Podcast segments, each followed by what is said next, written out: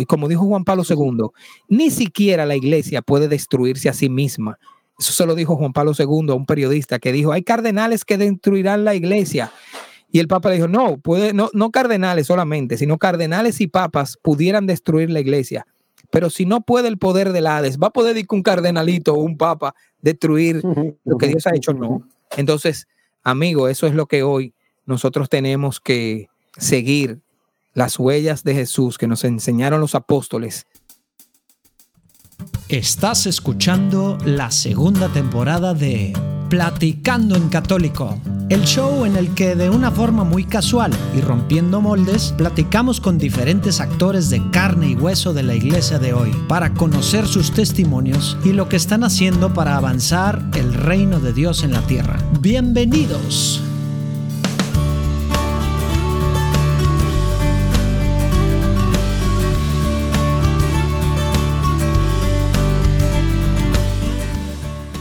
Pues sí, te dije la vez pasada, la platicada se puso muy buena. Y tan buena que nos echamos como cuatro horas. Entonces como que para un episodio igual iba a ser demasiado. Por eso dijimos, calma, hay muy buen contenido, no tienes ni que quitar, ni editar, ni nada, completita, pero en dos partes. Y ya.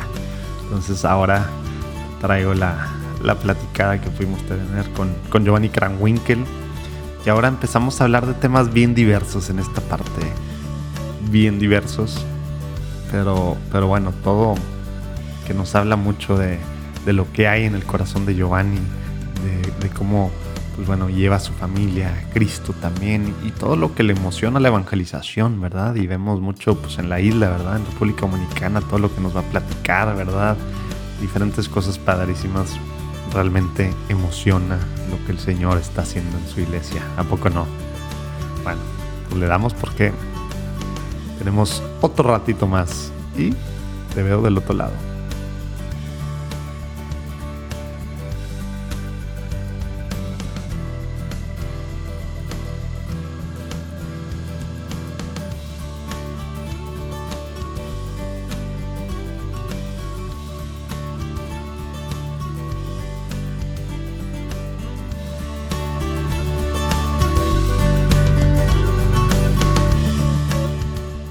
Encuentro de los obispos en Medellín, fue la primera vez que un papa visitó América. A Pablo VI se le ocurrió la idea, voy a Colombia a llevar el papado a el continente americano, donde nunca en 1950 y pico de años ningún papa había venido a América. Claro, se conectan los dos continentes eh, con la colonización, pero Pablo VI toma la valentía y viene a América y viene a Colombia pero viene por ese acontecimiento eclesial de Medellín. Y en su primer discurso, cuando tú lees, hace una alerta a América, oh América llena de recursos naturales, tantos, tantos que desbordan la vista y hace ver lo majestuoso de Dios. Pero ojo, dice, cuidado con el desarrollo, América, de que ese desarrollo no te lleve a destruir esa obra de Dios. Y aunque no menciona la palabra ecología, empieza a hablar del cuidado sobre lo que teníamos aquí en América. A los 50 años, el CELAN eh, hace un evento, todo un congreso en el que trabajamos por primera vez la parte virtual y estuvimos tres meses trabajando. Un mes previo hicieron 24 comunidades y dividieron el esquema de Medellín en 24 comunidades de vida. Pero, oh maravilla, 20 comunidades pastorales estaban en Medellín. Las últimas cuatro surgieron a raíz de Medellín y no estaban ni siquiera en el documento pero surgieron luego como esta parte de ecología. Así que me pidieron como tecnólogo, yo era prácticamente el único tecnólogo en el grupo de ecología integral, que llevara adelante esa comunidad durante tres meses. ¡Qué maravilla! Ahí teníamos al cardenal Pedro Barreto de Perú y teníamos varios obispos y varios líderes y los líderes del Movimiento Católico Mundial por el Clima, una iniciativa nacida a raíz de Laudato Si maravillosa, en la formación, en la oración. Tengo personas mayores en, comunidades de oración por el cuidado de la creación.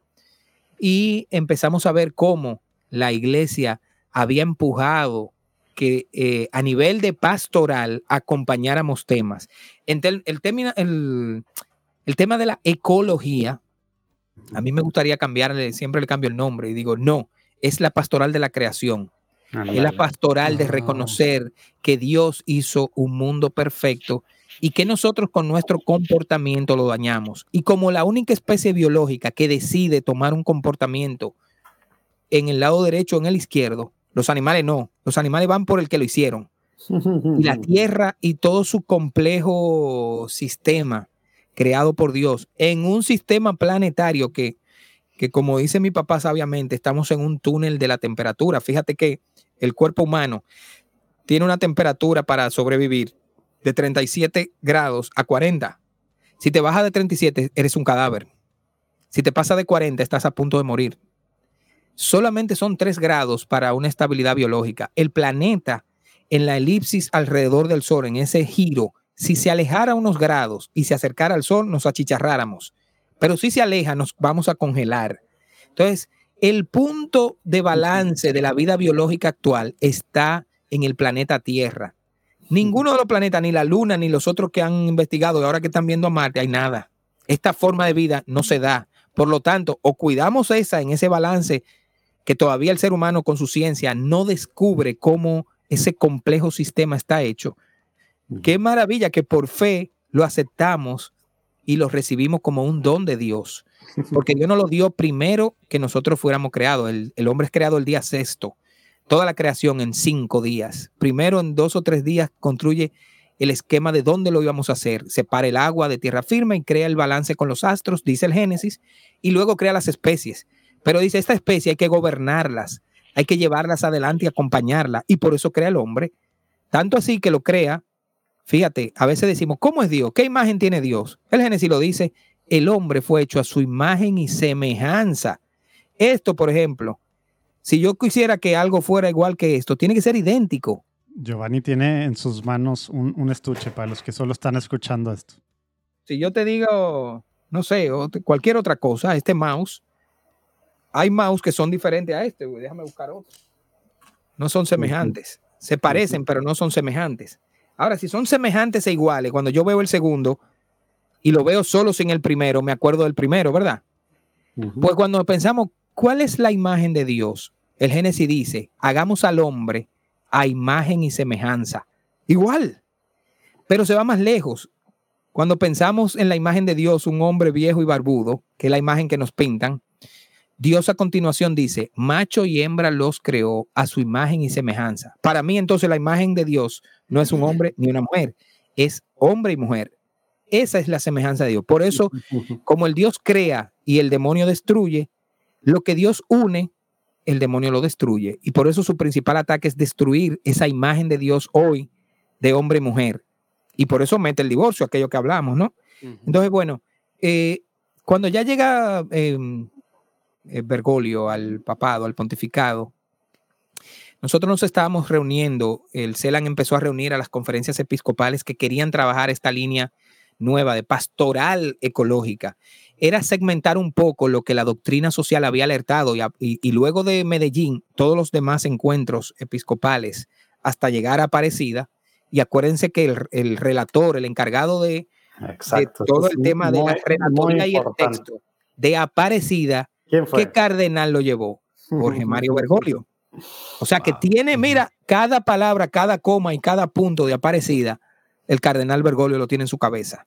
Le tocó a él para que ese documento saliera, acompañado todo un equipo, pero él. O sea que fíjate que la elección de él, el Espíritu Santo lo venía trabajando, no es tan sencillo parir un papa. Muchos creerán que es un tema todo político, pero son muchas cosas para liderear y no es fácil. Nosotros nos damos cuenta que lidereando en lo que estamos, no es fácil tener a personas diferentes, pensando diferente, etcétera, una gobernanza y que todos caminemos hacia un lado. Es la maravilla y el milagro de la Iglesia Católica en dos mil años. Que todos nosotros locos podamos seguir caminando hacia un camino en medio de muchas imperfecciones. Y si pensamos que eso es de ahora, vete a ver y analiza psicológicamente los doce apóstoles para que tú veas qué problemón tenía el Señor. A nivel que dos de ellos querían ser, estar a su derecha y a su izquierda. Y el Señor le dijo, eso no viene, eso no me toca a mí. Pues entonces esta doctrina eh, social. Leanse, el, eh, como digo, el capítulo 10 del compendio de la doctrina, que hace años venía haciendo eso. Eh, conferencias episcopales como la dominicana, que por primera vez en el año 83 empiezan a mencionar en, en cartas pastorales esta preocupación. La República Dominicana además en el 87 se decide su carta pastoral anual fuera sobre la preocupación al daño que le estábamos haciendo a la naturaleza. ¿Cómo dañamos un río? un recurso natural creado por Dios en miles de años, en 30 años acabado, fulminado, contaminado. es que lo, que me acaba de caer el 20, y a lo mejor tú lo ves muy claramente, Giovanni, pero ustedes, al ser una isla, ¿verdad? Como que literal, todo afecta más que acá vivir en un continente en lo que, pues, cualquier, allá viven en una isla en toda la idea que eso significa. Pero, pero con todo lo que eso, o sea, el agua, el agua de dónde sale el agua pues, limpia, pura, pues del río que tenemos aquí, ¿verdad? No, ah, de las montañas, de esto. No hay de que, bueno, como aquí, ¿no? Pues le robamos la presa al estado vecino o al país vecino, que ya hay estos acuerdos con Estados Unidos o ahí está. Ahí no hay de otra. Te echas lo que tienes y sufre la gente así, ¿verdad? Entonces, por eso esta conciencia tan avanzada como para nosotros que apenas nos está cayendo el 20, post laudato sí en muchas cosas. Nosotros, lo de nosotros no son las, las eh, ¿cómo se llama? la, comida de ustedes basada en, sus tortillas y su... No, lo de nosotros es el arroz. Aquí el dominicano comemos arroz todos los días. Y el pegado. Cosechar arroz, por cada libra de arroz se necesitan 10 mil galones de agua. Entonces, si no tenemos agua suficiente para todo el arroz que aquí cosechamos para alimentar 10 millones de dominicanos, amigo, aquí no comemos. Hay que cambiar la dieta, entonces. Sí, pero ya es un tema cultural que ya cada vez es más difícil. Estoy jugando. Sin embargo, aquí Dios nos puso, mira, una de, las cosas que Colón se volvió loco fue cuando vio, cuando, cuando llega la Isabela, que te diría, y que lo hagamos con Rafa Piña, un programa sobre el lugar de la primera misa y de los primeros bautismos, que fue el aeropuerto de donde la evangelización salió a todo el continente, fue de aquí. Y lo que ahí pasó en esa playa, cuando Colón vio aquello, fue tan el espectáculo natural tan grande que enseguida dijo, se lo voy a regalar a la reina. Será mi, mi mejor regalo llamarle la Isabela a esa parte donde se hizo la primera misa. Pero enseguida se adentra y encuentra una enorme cordillera y cuando pasa al otro lado, al otro lado encuentra un valle, pero una cosa espectacular cuando ves eso, un enorme, enorme valle en medio de las montañas y sumamente eh, fructífero, con muchas especies naturales y una enorme, enorme, enorme mina de oro. Esa mina de oro de hace 500, 500 años sigue siendo la cuarta mina de oro más grande del mundo. Imagínate que es más grande que una que está en Rusia.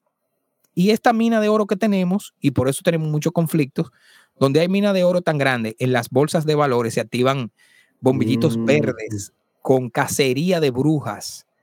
Y hemos tenido unos super conflictos que luchar para defender las comunidades al lado de esas minas desde la pastoral, porque es una tremenda injusticia social que tanto gobierno como empresas dañen una cultura milenaria por oro o lo peor, infecten el agua de nuestro arroz del que comemos para lavar oro, quitándonos el agua de la montaña para eso. Ahora mismo tenemos un gran conflicto, hay varios sacerdotes, porque la minera quiere en donde nace el principal río poner una presa de lavado de desechos tóxicos. Entonces, no. Ahí en esa comunidad nacieron más de 20 sacerdotes. Pues los 20 acaban de hacer una misa diciendo que sus tierras no sean tocadas y no se le autorice la presa. Ay, qué malos son esos sacerdotes, ahora son ecologistas. No, están defendiendo su territorio familiar porque se están dando cuenta. Entonces yo mismo tenía mis dudas hasta que le dije a uno de los sacerdotes, llévame a conocer qué es lo que quiere. Y de decir muchas entidades del gobierno y la propia minera que ahí no había nada, que ahí lo que había era un pequeño manantial, amigo, de cinco pequeños manantiales. Usted no entiende lo que Dios hizo.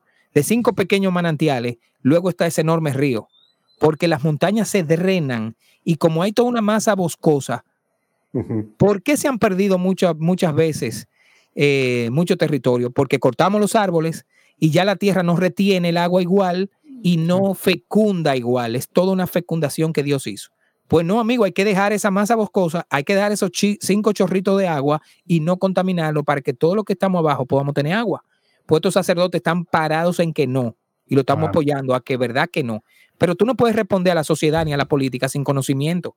Oye, y esa parte, eh, hemos hablado varias veces de estas, de estas organizaciones ideologizadas, ecológicas, muy por encimita, pero, pero me imagino que no son estos sacerdotes locos y estos locos católicos eh, ecologistas que están luchando por eso, ¿verdad?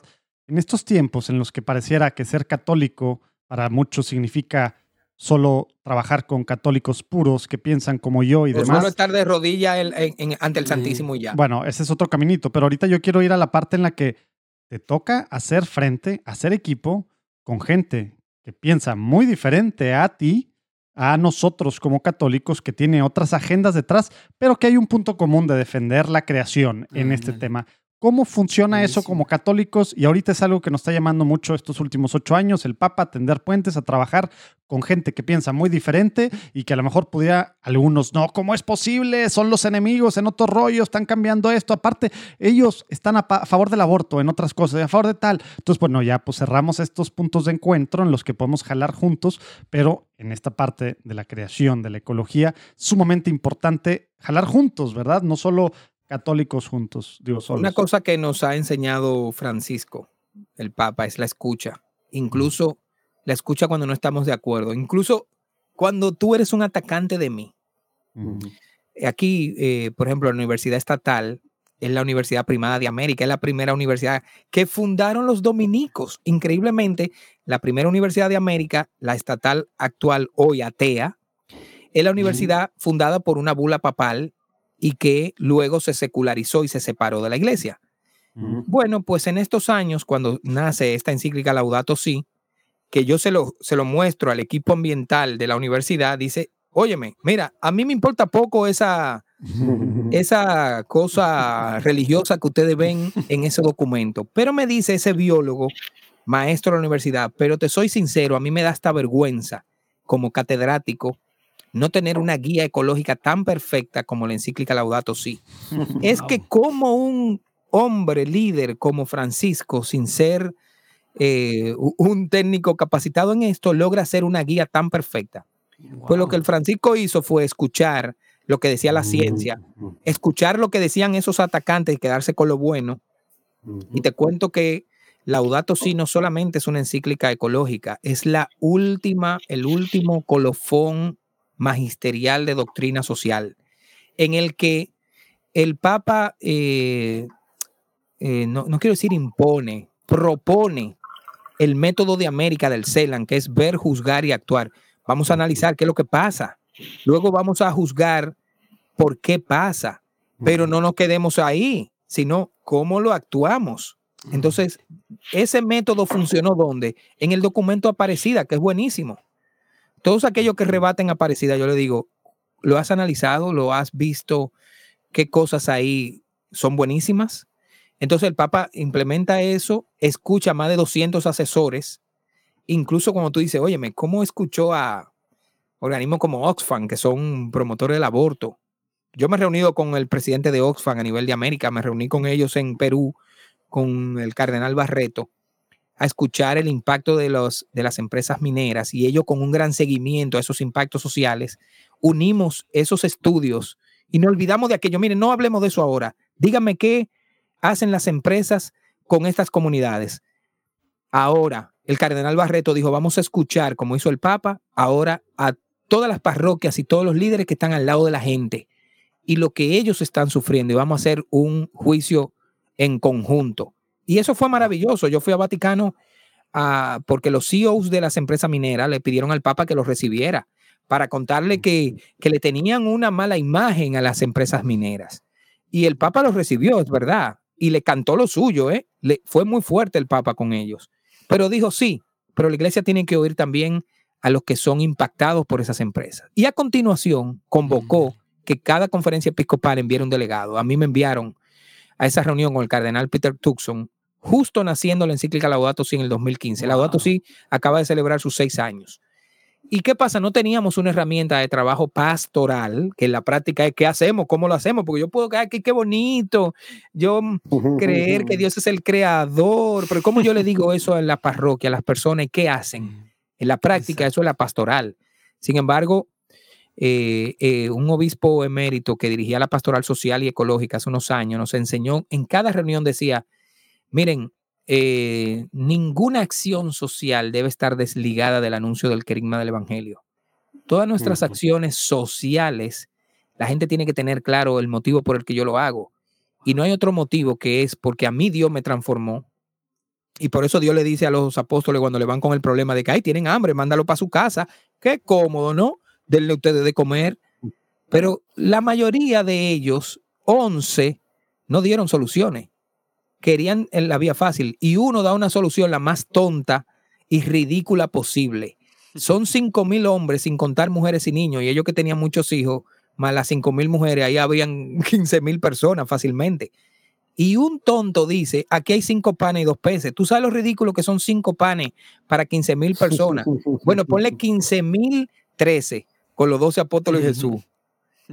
Y que de esa solución el Señor dije, ok, siéntanlo en grupo y vamos a resolver el problema. Y Él puso la parte de fe, la parte del milagro, pero la parte de cómo lo hacemos es la que nosotros tenemos que poner. Ciertamente el Señor después, esa gente quería ser los reyes porque lo que querían era alguien y a continuación el Señor eh, da el discurso del pan de vida. Ustedes me persiguen porque yo le llené la barriga, pero no sigan ese pan. O sea, que le dijo a todos lo que tenía que decirle. A los apóstoles su falta de amor a los más desvalidos y pobres y a los pobres su amor por el dinero y por el pan. Entonces, eh, nosotros en esta doctrina social tenemos que llevar el Evangelio y decirle a la persona, tú sabes por qué yo te amo, yo amo y me duele tu pobreza, me duele las injusticias que se hacen sobre ti, porque yo comulgo el amor de Jesucristo, que murió por mí, por mi situación y mi pecado y me ha aceptado y me enseña a amar a los demás. Entonces, esta doctrina social, social tiene que ser bien entendida y bien ejercida. No somos, y esta es una frase de Francisco genial, la iglesia no es una ONG. Nosotros no estamos fundando ONG ecologistas. Nosotros estamos por amor a Jesucristo, amando la creación de Dios, defendiendo a los más pobres que con los impactos de, de degradación y deterioro a la naturaleza sufren sed, sufren enfermedades, pero también hay que defender a los pobres y hay que defender a la naturaleza de los pobres que también la deterioran. Ey, ey. Pequeña interrupción. Sí. Se me hace que ya te había platicado hace algunas dos semanas o meses. Pero bueno, te quiero recordar. No meses, porque esto salió hace como un mes y medio, dos meses máximo, a lo mejor semanas. Pero bueno, te quiero recordar que tu papá, tu padrino o futuro padrino, ¿verdad? O también futuro papá, ya puedes empezarlo a hacer, ¿verdad? Ahora puedes obtener un certificado válido en pues, casi todas las parroquias de, Latinoamérica y un muy buen número de Estados Unidos, ¿verdad? Eh, y si no te lo hacen válido, escríbenos y vemos cómo ayudarte, ¿verdad? Pero para obtener el certificado, para poder bautizar a tu hijo, para poder ser padrino. Sí, la iglesia pide certificado. ¿Para qué? Pues para que estemos como papás, como padrinos con la conciencia muy clara, muy formada sobre lo que significa el sacramento del bautizo, obviamente, pero también, pues bueno, para acompañarlos en la fe. Es un tema muy básico, ¿verdad? Pero, pero, pero con mucha carnita. Entonces nosotros sacamos el primer podcast en el que puedes obtener tu certificado. ¿Sí? Obviamente nosotros no nos fletamos el contenido, eso es gracias a la alianza que tenemos con el Instituto Teológico Encuentra. Entonces allá abajo puedes buscar. También en juandiegonetwork.com te vas a la sección de podcast. Ahí sale el curso prebautismal. Y bien sencillo. Escuchas una, lección que son cinco, seis. Creo que son cinco. Sí, escuchas una lección, un examencito. Escuchas otra lección, examencito. Así. Llevándole a la gente Cristo formando de una forma a su alcance, donde quiera estar. Todo el mundo está en estos aparatejos. Sí, el que tienes en la mano o el que estás escuchando esto. Pues bueno, vamos a llevarles ahí de una forma sencilla, sin diluir el mensaje, sin cambiar, ¿verdad?, el fondo, pero de una forma en la que puedan realmente seguir llevando a su familia a Cristo. A su familia, o bueno, si son padrinos, sus ahijados, súper importante el rol de los padrinos y a veces se queda en los regalitos de cada año, y ya. O bueno, si algo me pasa, ahí están en la parte económica, ¿verdad? Híjole, pues hay más allá de eso. Curso prebautismal válido en casi todas las parroquias de, Latinoamérica al menos. Si estás en España, creo que también en España eh, ha sido válido en algunos lados, pero bueno, ahí nos, nos escribes. Lo da el Instituto Teológico en cuenta. Regresamos a la platicada con Giovanni. Acabo de hacer una visita pastoral por el río y vi muchas personas echando la basura en bolsas al río. Personas pobrísimas. Entonces hay que decirle, hermano, usted está dañando su propio hogar, porque usted no se puede tomar esa agua, pero por una falta de educación global, estatal, y por qué no, de nosotros los creyentes, que en nuestras instituciones tampoco lo hacemos. Mira, en un encuentro nacional de pastoral, yo veo que cada uno de nosotros va a tomar agua y café más o menos 10 veces al día en vasos plásticos. Y yo calculo, éramos 300. 300 por 10 da 3000. Duramos tres días en el retiro. Uy, hicimos una huella ecológica, ambiental de 9000 vasitos plásticos. Que yo le pregunté al director de pastoral, ¿a dónde van esos vasos? Amigo, en medio de una pandemia respiratoria, República Dominicana, en esta pequeña isla, tiene 336 vertederos a cielo abierto quemando los plásticos. El humo que sale de los vertederos, amigos, no es humo, es micropartículas de plástico que está deteriorando los pulmones de todas las especies vivas y de los árboles, incluyendo nuestros pulmones. Pues tenemos una pandemia respiratoria y se le fue de control el principal vertedero de la ciudad. Yo tengo dos asmáticas aquí, tuvimos que cerrar todas las ventanas de la casa y trancarnos con un calorazo porque el humo del vertedero cubrió toda la ciudad 25 kilómetros. Pues cada basurero nuestro de nuestras casas suma ese gran vertedero. Y así en todos los países. Tengo una hermana mexicana, eh, ingeniera ambiental, que tiene una gran propuesta para los vertederos. En una charla que nos dio aquí, dijo que lo más inhumano que ella ha visto es el parto de una mujer en el medio de un, de un vertedero a cielo abierto, estas familias que viven en los vertederos. Y ella dijo, es lo más injusto que he visto humanamente. Y ella tiene un dolor y una pasión por intentar cambiar los modelos de vertedero como creyente, ¿eh? que cuando viene Laudato sí encontró soluciones. Y como me decía ese ecologista, ¿y sabe lo que este me dijo? Siendo un ateo, me dice, vamos a hacer una presentación de la encíclica Laudato sí en la universidad en el aula magna. Digo, mire, eso sería un milagro que 500 años, cuando la primera universidad pontificia hoy es atea, y fue un milagro ver en todas las calles de la universidad la foto del Papa, porque mm. hacían cientos de años que no había un símbolo cristiano dentro de esa universidad. Pues el rector logré que estuviera tres obispos y el nuncio apostólico en el lanzamiento de la encíclica Laudato Si, y yo la expliqué y expliqué dónde el Papa además le daba acompañamiento y, y, digamos, motivación a estos grupos ambientales desde la óptica que nosotros como cristianos tenemos, que fueron recibidos estos obispos por la rectoría haciendo un evento, evento de reconocimiento. En el acto de inauguración, el rector dijo, les recuerdo a todos que esto es una universidad de naturaleza católica, con una bula papal que no ha sido no se puede quitar en la, historia. Esta universidad es una universidad católica.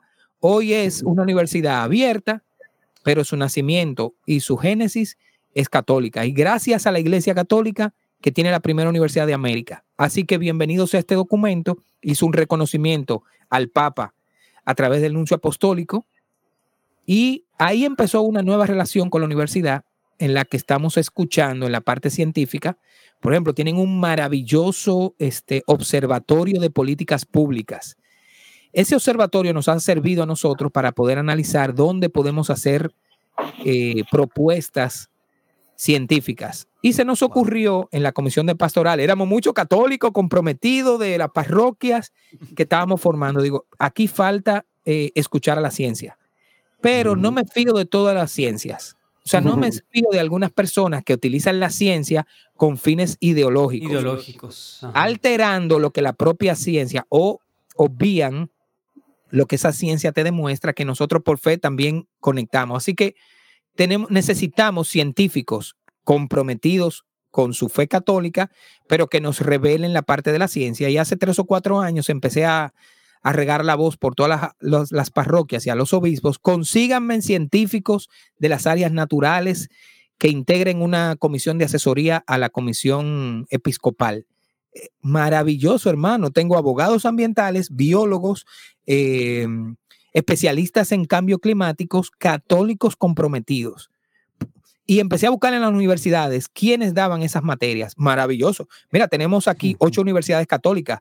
A la Iglesia Católica no nos hablen de ciencia, que nosotros enseñamos ciencia. Nuestras universidades católicas no solo dan teología, dan, eso es como una de las carreras, dan medicina, dan arquitectura, dan ingeniería y dan derecho. Por nosotros, nosotros sabemos lo que son las ciencias y sabemos cómo, por eso lo decía al principio, valorizarlas, dignificarlas, incluso salvificarlas. Y si hemos entrado en, la, en las ciencias de la educación, en la ciencia de la ingeniería, oye, la arqueología, no hay una arqueología sacra que se dedique a estudiar la, la arqueología, la antropología, la filosofía.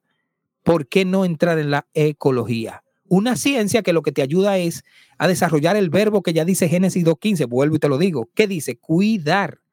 Pues lo que hace la ecología, analiza esos espacios naturales y cuáles son las soluciones para no degradarlo, deteriorarlo, porque sabemos que tocarlos, y aquí voy a, eh, eh, en la parte ya conclusiva quizás, lo que dice el filósofo que ha sido citado por Juan Pablo II, Benedicto XVI y Francisco, el hombre, Dios siempre perdona. El hombre a veces perdona, la naturaleza nunca perdona. Dios hizo una ley natural, que San Pablo habla bastante de esa ley natural, ¿verdad? Y la ha salvado. Por eso incluso eh, cuando buscas Génesis 1.1, ¿qué dice? Y creó Dios los cielos y la tierra. Esa, esa sagrada escritura en la que creemos empieza dejándonos claro que Dios es un Dios creador. Pero cuando recitamos el credo, ¿qué decimos? Yo creo en Dios Padre, creador del cielo y de la tierra. Cuando buscas Apocalipsis 22.1, es el último capítulo de la Biblia, dice que cuando Dios arme esos cielos nuevos y tierra nueva, va, va a ser como el inicio que entre árboles frondosos y un río acaudalado se verá la nueva Jerusalén. Oye el modelo que pone en nuestra mente de lo que será la nueva construcción del nuevo mundo. Y Dios nos dice, será un mundo espiritual en el que todos flotaremos y seremos ángeles. Dice, cielos nuevos y tierra nueva. Entonces, todo el modelo de los cielos y la tierra nueva es un modelo de creación. Por eso mi director espiritual, que yo le pedía, le pido consulta siempre, le digo, ¿Cómo, un creyente puede llegar a amar tanto este modelo natural? Me decía, porque el hombre tiene en su imagen, en su alma, en lo profundo, quiere volver al jardín del que él fue expulsado por el pecado, ¿cierto? ¿Verdad?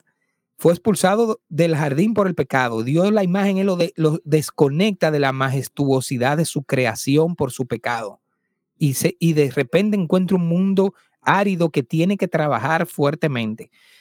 Pero ¿qué quiere el alma? Volver al jardín.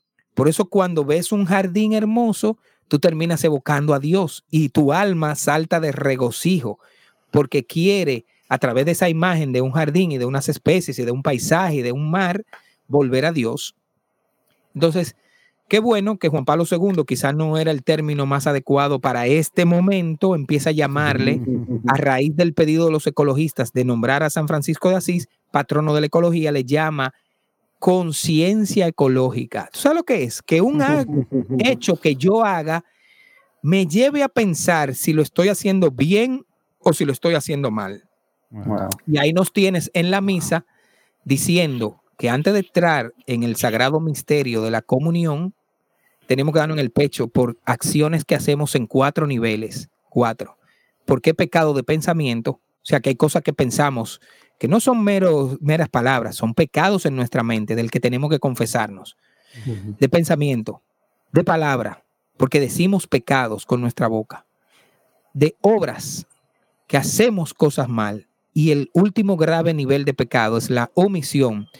Y el Papa Francisco dijo en Chile que es tan malo dejar de hacer el bien como hacer el mal. Tiene un mismo nivel pecaminoso. La omisión es un grave pecado a nuestra conciencia. Y mira, no, no, no podemos comulgar si estamos en pecado. Y si hay un pecado que destruye la creación de Dios, qué bueno que la iglesia nos está enseñando que es un pecado. Así que dejemos de llevarnos porque un grupo de ideólogos enfermos de la ecología, mercaderes de la ecología, porque le sacan dinero a la conservación. Y el Papa Francisco ha dado en la clave al revelarnos una ecología integral. El Papa no habla de una ecología natural. Eso. Nos habla de más. Y fíjate, Laudato Si, eh, en el numeral 120, me lo sé hasta de memoria, porque a los ecologistas no les gusta ese numeral, quisieran que el Papa la borrara, dice, no se puede ser ecologista, conservacionista y aprobar el aborto. Porque, ¿y mi especie humana? O sea, que yo voy a cuidar ahora el huevo de un cocodrilo, de una tortuga, de un ave, y el huevo humano, ese no lo voy a cuidar. Pues no, amigo. y termina diciendo el Papa en su capítulo sexto, se, lo dedica a la educación y a la espiritualidad, dice el primer espacio donde debe ser eh, enseñado estos valores de conservación de la creación es la familia. Porque la familia es la tutela de todos los valores. Dice, el Papa tiene incluso escribe donde nos enseñan a pedirnos perdón, a decir gracias, a respetarnos y perdonarnos uno con otro y lo pone como un elemento ecológico humano. Oye, y, aquí, está, aquí está el ejemplo de eso, ¿verdad? O sea, tú nos has platicado desde el principio de esta platicada el impacto de tu papá y ahorita al, ver, al ver la naturaleza, la creación, y ahorita tú estás defendiéndola y entendiéndola en otros niveles, pero salió de tu familia. en cierto sentido, es, es como el jardín mismo, ¿no? La familia. Por eso. Y yo me preguntaba, ¿no será ¿No será una equivocación de los obispos poner a un tecnólogo, ingeniero de sistemas y no a un biólogo? Debería venir ya un biólogo y dirigir la comisión. No, ellos primero me decían, no, queremos un hijo de la iglesia, fiel a la iglesia. Y, nos consta por lo, que tu papá y ustedes hicieron que tú eres un hijo de la iglesia. Y luego necesitamos alguien con pasión y enamorado del tema. Y eso por lo que vemos, porque varios de los obispos y sacerdotes se iban con nosotros a navegar y a pescar y descubrieron esa parte de la naturaleza. Y luego, no te preocupes, yo me acuerdo cuando llegué que le dije al obispo presidente de la pastoral, ¿y con qué contamos? ¿Con qué herramientas doctrinales? Pues me dijo, no hay, hay que construirlas. Pero de repente, cuando me leo ese capítulo 10 del, del compendio de la doctrina social, insisto, léanlo para que vean lo que la iglesia siempre ha creído, que Juan Pablo II trabajó bastante en la renovación de ese compendio lo catequizó bastante en todas las áreas. Hay capítulos sobre la política, hay capítulos sobre medios de comunicación en el compendio, sobre nuestra vida social cotidiana eh, como ciudadanos, sobre la ciudadanía. Entonces, qué bueno que la iglesia nos enseña que estamos en este mundo. San Pablo también lo hacía, ¿eh? Y decía, yo soy costurero de, y hago, hago mi vida y tengo. San Pablo sabía de navegación, sabía de meteorología y sabía, tenía muchos conocimientos humanos. Lucas era médico, ¿eh? Por eso entendió muchas cosas. Y cuando se reúne con San Pablo sobre sus ciencias médicas, y ojo, era griego. Es como decir que viene un estadounidense o un chino a enseñarnos a nosotros sobre cosas de México o de República Dominicana. Pues, pues, pues, San Lucas era griego, pero se reúne con la Virgen a sus pies y ahí tenemos toda la historia natural de lo que pasó con la Virgen. Pues tenemos que seguir eh, en alianza con estas ciencias para desarrollar lo que nosotros vemos por fe. Yo no creo que ningún creyente, aún sin tener esos conocimientos científicos sobre los aspectos ambientales, no tenga una sensibilidad cuando ve la creación. Es que ves una flor y tienes que decir lo que dijo Jesús. Miren los lirios del campo, miren los, las árboles, los árboles y las aves. Como fotógrafo me he dedicado a observar eso. Me di cuenta durante la pandemia, no pudo venir el jardinero de mi patio y dejamos de cuidarlo. Y de repente empezaron a surgir más de 15 especies que no estaban en mi patio. Yo decía, ¿de dónde salieron estas especies? Cuando ya un año después viene el jardinero, me dijo, las aves, las aves y los murciélagos trajeron otras semillas y las sembraron. Me dijo, mira, es especialista para el colon, es especialista para los riñones esa planta, el té de esa planta. Digo, oye, qué sabiduría que tiene la naturaleza y hoy dependemos de industrias farmacéuticas para que nos digan lo que ya la naturaleza viene desde su creación diciéndonos. La respuesta ha estado ahí. Lo peor, estas farmacéuticas sacan los elementos curativos de la naturaleza y hoy la destruimos. Vean varias películas para que vean cómo en selvas de la Amazonía destruimos posiblemente la cura del cáncer y hoy estamos destruyendo la Amazonía. Mira, yo he estado con comunidades indígenas que el CELA nos ha puesto en contacto con ellas de varios países de los 11 países que tienen la Amazonía de Sudamérica, el Papa dice que dos reductos de la naturaleza impresionantes que hay que conservar son la Amazonía y el Congo, porque no hay una biodiversidad tan compleja, natural y con tantas respuestas como esos dos escenarios. Pero además la vida que está allí, la cantidad de misioneros que perdieron incluso su vida en la evangelización en estas selvas por llevar el mensaje de Jesucristo a comunidades originarias, es impresionante, hermano. Hay muchos mártires que dieron su vida para llevar a Jesucristo a esas comunidades. Muchos los aceptaron, pero también la iglesia ha sido respetuosa y amante de la libertad de estas comunidades, amándolo como ellos son y viendo cómo aman la naturaleza y aman al creador de esa naturaleza, le llaman de otras formas. Tenemos un lío hoy que si la Pachamama es un dios o no lo es. Pero hermano, tú a una comunidad originaria que nadie le predicó de Jesucristo, que buscaron las formas naturales de buscar una deidad que lo hicieran, hoy tú no le puedes tan fácil decir, tu Pachamama no lo es. nosotros sabemos que no lo es, pero ese diálogo con ellos, tú no te imaginas la conversión que ha creado y también el conocimiento que hemos tenido de ella. El amor al prójimo es así. Jesús no cambió a mucha gente. Jesús lo amaba como ellos eran y muchos se, quedaron ahí y luego fueron transformados. No le exigía a nadie, tiene que venir aquí, tiene que volverte como mis apóstoles. No. A la pecadora pública incluso le dijo, vete y no peques más, pero no le dijo, tiene que formar parte de nosotros. Claro, ella luego, ella luego en agradecimiento a esa salvación, formó parte. Entonces, bueno, eh, en contacto con estas comunidades, el Papa veía como ejemplo la participación de la iglesia y no surgió solo del Papa Francisco. Fueron una alianza de 105 organizaciones, incluyendo diócesis, escuelas, parroquias que estaban alrededor de la Amazonía, que decían, nos están cortando todos los árboles, nos están robando el agua. Hermano, allí sí es agresivo el tema de la minería, en robar y sacar de manera abusiva las comunidades. Imagínate que tú seas un campesino, que toda tu vida y que tus padres te enseñaron a sembrar el trigo, a sembrar las patatas y que tú es lo único que sabes hacer para sobrevivir a tu familia. Pues mañana llega una empresa con una retroexcavadora y corta, daña y destruye todo tu territorio, que se supone, se supone incluso que tienes un título o que el gobierno respeta tu tierra. Pues te sacan a patadas, te rompen lo tuyo y no te dan donde vivir. Dime si eso no te da ganas de llorar a decir, a las empresas y al gobierno, ¿por qué a un hermano desvalido tú le haces eso? Entonces, no, no puede ser. Tenemos que darle de comer a la gente y también llevarle a Jesucristo, darle el pan físico y el pan espiritual y no quedarnos de brazos cruzados. Entonces, bueno, eso nos hace analizar. Ahora, ¿cómo yo le rebato a un político? Bueno, pues estudio política. Pues entonces estudio ciencias sociales y desde esas ciencias, eh, impulsado por la fe, mi defensa tanto como comunicador como en esta parte de ecología, son defensas científicas, porque estos científicos católicos me lo han enseñado, porque cuando tengo que responder legalmente y me voy a las comisiones eh, de medio ambiente del Congreso y me siento a discutir con un diputado que sabe menos que yo, porque ni siquiera conoce la ley, él, y yo vengo como católico a decirle lo que dice la ley, vengo con mi Biblia debajo del brazo, vengo con la Laudato Si debajo del brazo, pero vengo con la ley 6400 de medio ambiente debajo del brazo a decirle, hay que construir la ley que falta de orden territorial. No tenemos una ley de agua en República Dominicana. Cualquiera puede adueñarse de un río, robárselo y no tiene implicaciones legales. Cualquiera se roba el material del río y, y las multas son tan baratas y ridículas que las empresas las ponen en los presupuestos. Ponle dos mil pesos de multa que hay que pagar porque me voy a ganar 200 mil con ese camión. Así que me importa pagar una multa de dos mil pero y el daño del río hoy seco de miles de años. Entonces, pues rebatimos todo eso y nuestros escritos tienen un gran peso científico legal con una motivación de la fe. ¿Por qué yo estoy en contra del aborto? Porque la ciencia ha demostrado que hay vida. Desde que en el año 2000, además, la ciencia reveló cómo cada gen, gen humano es único e irrepetible. Entonces, amigo, no es un tema de religión, como dice el Papa, es un problema científico.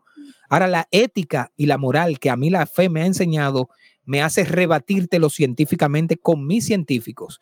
Y ese pleito por eso lo hemos ganado aquí, porque al Congreso le llevamos un bastión de médicos y de abogados que además revelan cómo el engaño que en otros países hicieron, que teniendo en sus constituciones el respeto a la vida humana desde la concepción, lo irrespetaron con leyes que son inconstitucionales. Y lo primero que aquí hicimos fue cuando se le ocurrió abrir la excepción de las tres causales en una ley, fue llevarlo al Tribunal Constitucional, que no les costó de otra que declarar la ley inconstitucional y dejar el aborto penalizado.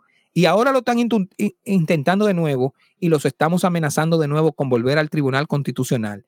Es verdad que ellos están diciendo, pues no se preocupen amenazándonos con que un día cambiarán la constitución y más de 500 abogados cristianos de una lista de mil enviamos una carta al presidente con los aspectos legales en lo que no debía promulgar el decreto si le llegaba del Congreso porque lo haría inconstitucional y diciéndole, ojo, a usted al consultor jurídico del Poder Ejecutivo y a los congresistas le pagamos con dinero público para que hagan leyes constitucionalmente hábiles y no una táctica de echarse tres años trabajando una ley que ya ustedes saben que va para el tribunal a ser declarada inconstitucional y todo nuestro dinero echado a la basura con el que pagamos. Así que yo voy con conciencia a ejercer mi voto como ciudadano y mi voto es ciudadano.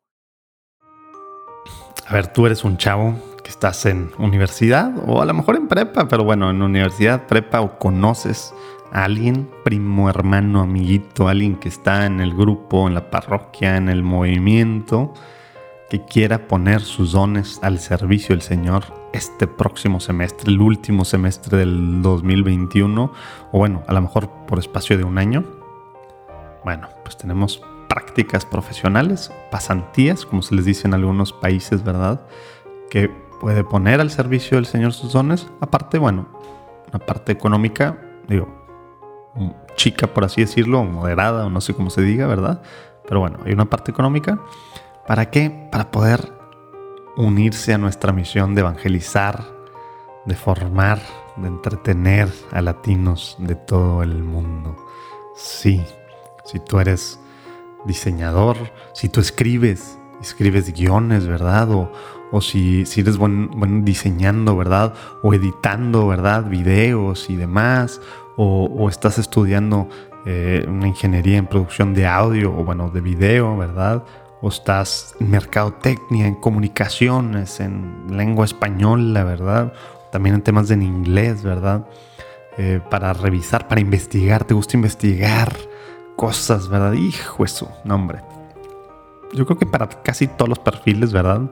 Bueno, a lo mejor para los físicos matemáticos nucleares no, pero, pero para muchos perfiles, aún si eres abogado, ¿verdad? Y te gusta estudiar, ¿verdad? Como yo. Te gusta estudiar, investigar cosas, encontrar significados y demás. Híjole, hay tantos podcasts que vienen, no solo este semestre último del 2021, sino 2022, que se necesita tu ayuda o la ayuda de esa persona que ahorita que estás escuchándome, estás pensando. Sí, abajo viene el link y también, bueno, en nuestra página Ahí pueden llenar tal cual una solicitud y muy pronto los vamos a contactar. Como ves, te unes a poner tus dones al servicio del Señor para evangelizar, para formar y entretener. Y aparte, pues ser parte de un equipo que bueno, pues digamos que nos divertimos mucho en el proceso, nos encanta lo que hacemos, nos encanta nuestra misión y no tenemos miedo a equivocarnos, nos vamos a estar, nos equivocamos a cada rato y es parte de lo divertido de esto, estar probando diferentes formas de evangelizar. ¿Cómo ves? Te espero, ahí abajo viene el link. Me motiva la fe a elegir a qué candidato elijo. Y en los sistemas democráticos no autoritarios puedo votar y decir que voten por el que me dé mi gana. Y por eso particularmente yo con un grupo evangélicos tenemos una plataforma de voto consciente diciendo qué candidato promueve qué cosa y que usted elija. Ahora, vaya y vote. No se convierta, no peque de omisión en no hacerlo como ciudadano. Y señores, ¿quién nos dio el ejemplo? San Pablo, cuando, cuando lo agarraron, hey, cuidado, que yo soy ciudadano romano. Oye, a este, dijo el tribuno, ¿tú sabes lo que a mí me costó esa ciudadanía? ¿Y tú cómo la conseguiste? De nacimiento. Porque si no saben, todos los que nacían en Tarso, que no era Roma, eran romanos porque por una batalla en la que ellos ayudaron a Roma, el emperador dijo, a partir de ahora, todos los que nazcan, nazcan en Tarso son romanos. Y Dios permitió esa estructura política para que Pablo pidiera llegar por eso lo llevaron a juzgarlo allá. No, pero ¿a quién él apela? Él no apeló al jefe del tribuno. Sí, al emperador directamente. Al emperador. ¿Y quién era el emperador en ese momento del imperio romano? Era el dueño del mundo, hermano. Roma era el dueño del mundo. Pensaban ellos que nunca iban a caer y cayeron. Mataron a los cristianos para erradicar y borrar del planeta a los cristianos. Y sucede que hoy no hay imperio católico, eh, romano, pero la iglesia católica, dos mil años después, aquí estamos. ¿Tú sabes por qué estamos? Porque llegó hasta el emperador Constantino el cristianismo, que lo asumió de alguna manera, por lo que sea. Yo eso de que se convirtió no me lo creo mucho, pero la asumió y la empujó. ¿Cómo llegó a los oídos de un emperador el cristianismo? Se lo llevó San Pablo. Ahora, San Pablo sabía que esa era su sentencia de muerte y que eso le costaría la cabeza. Y la puso. Pero cuando estuvo delante del emperador, se rajó. No le dijo, se metió en miedo. Le dijo, ese que ustedes mataron, ese resucitó. ¿Qué le dijo? el querigma del Evangelio. Se lo dijo al emperador. Y hoy nosotros nos rajamos, tenemos miedo de ir a los programas de televisión y radio, incluyendo sacerdotes que tienen miedo ahí. Y además nos engañan fácilmente y nos llevan al plano suyo, sacándonos primero nuestros errores. Entonces tenemos, hoy veíamos en la reunión del plan de pastoral como la directora de, comunicación de la conferencia nos decía, señor, hay que entrar en los medios nuestros hijos son presas de todas las redes sociales porque ahí están las ideologías, las falsas ecologías, las falsas, eh, eh, los falsos conceptos sobre el matrimonio están ahí en las redes. Ahora, ¿dónde están las aclaraciones y la verdad? Están ahí en las redes, porque nosotros que las tenemos y las predicamos, la decimos. Pues hermano, aprendamos tecnología, aprendamos redes sociales, aprendamos a hacer página web. Yo de entre tantas cosas que ya tenía, el obispo que me casó, cuando yo trabajaba en el seminario, me pidió ahora, eh, sabiendo la responsabilidad que además tengo en la conferencia episcopal y un programa de radio novedoso sobre temas de política, ecología y tecnología que tengo hace 10 años navegando, te voy a invitar un día que vengas en vivo, yo le proponía al cardenal, los cristianos tenemos que navegar como el Señor en todos los mares y calmarlos, cálmense. Es verdad que muchas veces nos asustamos, pero yo puedo navegar en la política, yo puedo navegar en la tecnología, en la teología, en la medicina. Así que ahora metí una abogada, una psicóloga, mi esposa y dos sacerdotes, navegamos, y se llama así, navegando con Giovanni Krawinkel, en todos los mares. Y el cardenal me decía, mira, puedes invitar políticos porque tú has sabido llevar el tema y hacer una justa política. Y ahí tú me ves invitando a senadores, políticos, llevándolos a mi plano y diciendo el capitán es el Señor que nos lleva adelante. Pues yo creo que hoy tenemos que un poco hacer como San Pablo, que cuando los apóstoles tenían miedo y pensaban que era solo para las tribus de Israel el mensaje de Jesucristo, el Señor le da una bofetada. Y para que Pablo cupiera, había uno menos y aunque lo llenaron, tenía que venir un apóstol que no fuera para Israel. Pero los apóstoles sabían que solamente un testigo de la resurrección podía ser apóstol. Y para que eso cuadrara legalmente en el esquema que los apóstoles tenían, a San Pablo Jesús se le aparece. Por eso cuando Pedro lo interroga, Pablo le dice, y de testigos están esto, que no fui yo el único que lo vio, para que no dijeran que Pablo estaba loco. El Señor se le aparece para callarle la boca a Pedro y para validar el apostolado de Pablo. Y Pablo le dice, y el Señor me dijo que fuera a predicar a las ovejas perdidas en todo el mundo, pero no fue Pablo. Cuando el Señor se está yendo, ¿qué le dice? Vayan a todo el mundo. Y yo como tecnólogo le digo, ¿y acaso este, esto virtual que tenemos no es un mundo virtual?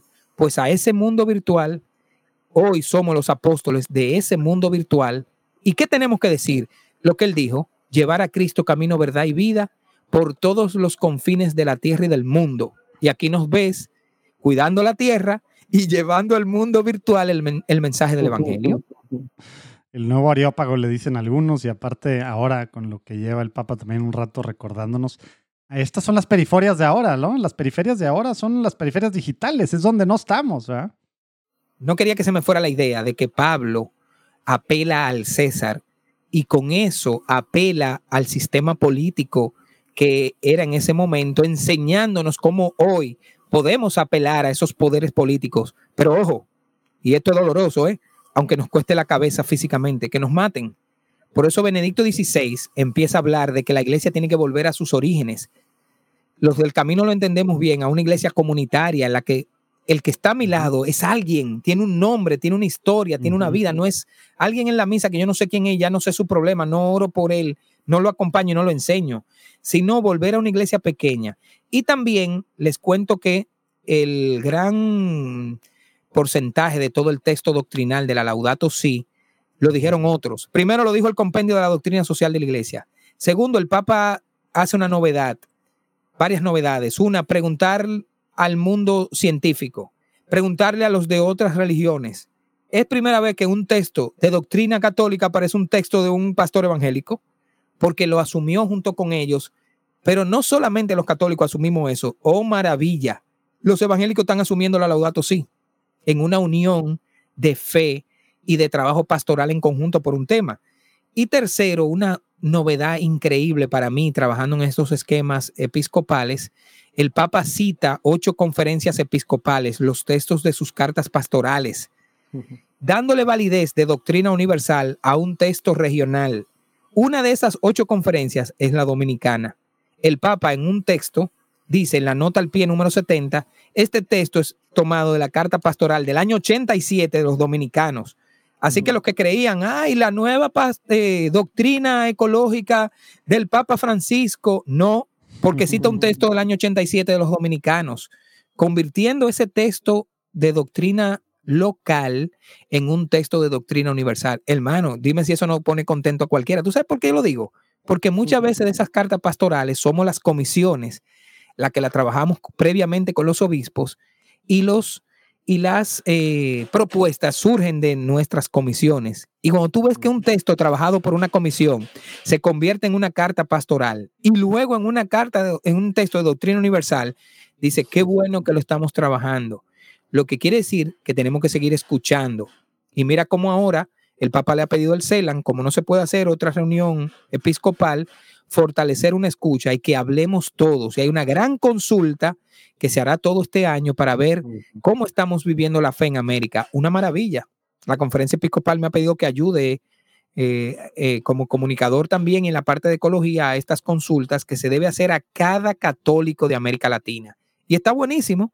Te entras en la asamblea eclesial en la página y puedes responder lo que todos los obispos, porque el Papa le ha pedido escuchar a la gente, a la gente de abajo, escuchar a los jóvenes, que ellos ven cómo debe ser la iglesia actual, cómo ellos traducen el...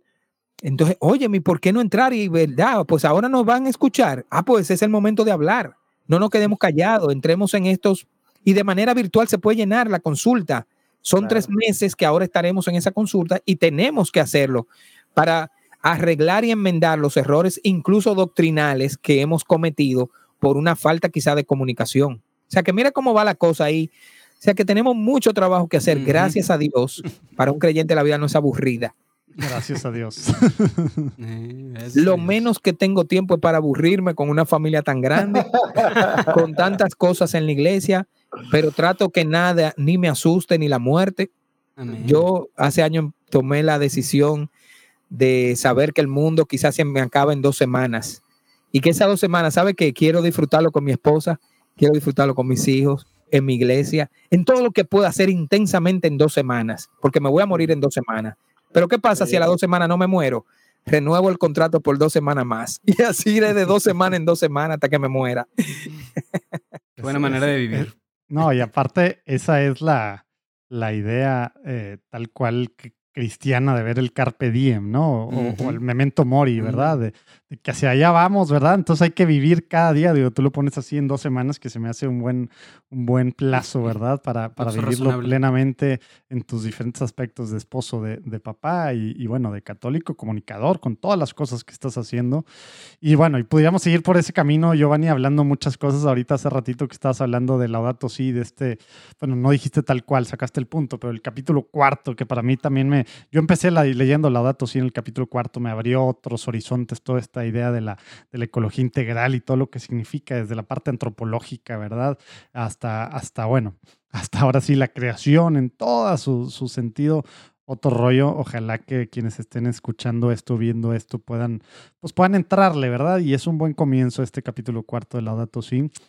Y, y bueno, pues pudiéramos repito, seguir platicando mucho, Giovanni, pero ¿qué te parece si nos vamos al cierre, a la sección de preguntas rápidas para, para, ir, para ir terminando esta platicada? Mira, te voy a explicar. Vamos a alternarnos. Eh, Luis Diego te hace una pregunta, yo te hago una pregunta y básicamente lo que usted venga a la mente, una frase, una oración, tratando de, que, sea, de que no sean muy largas, eh, porque es preguntas rápidas para ir cerrando.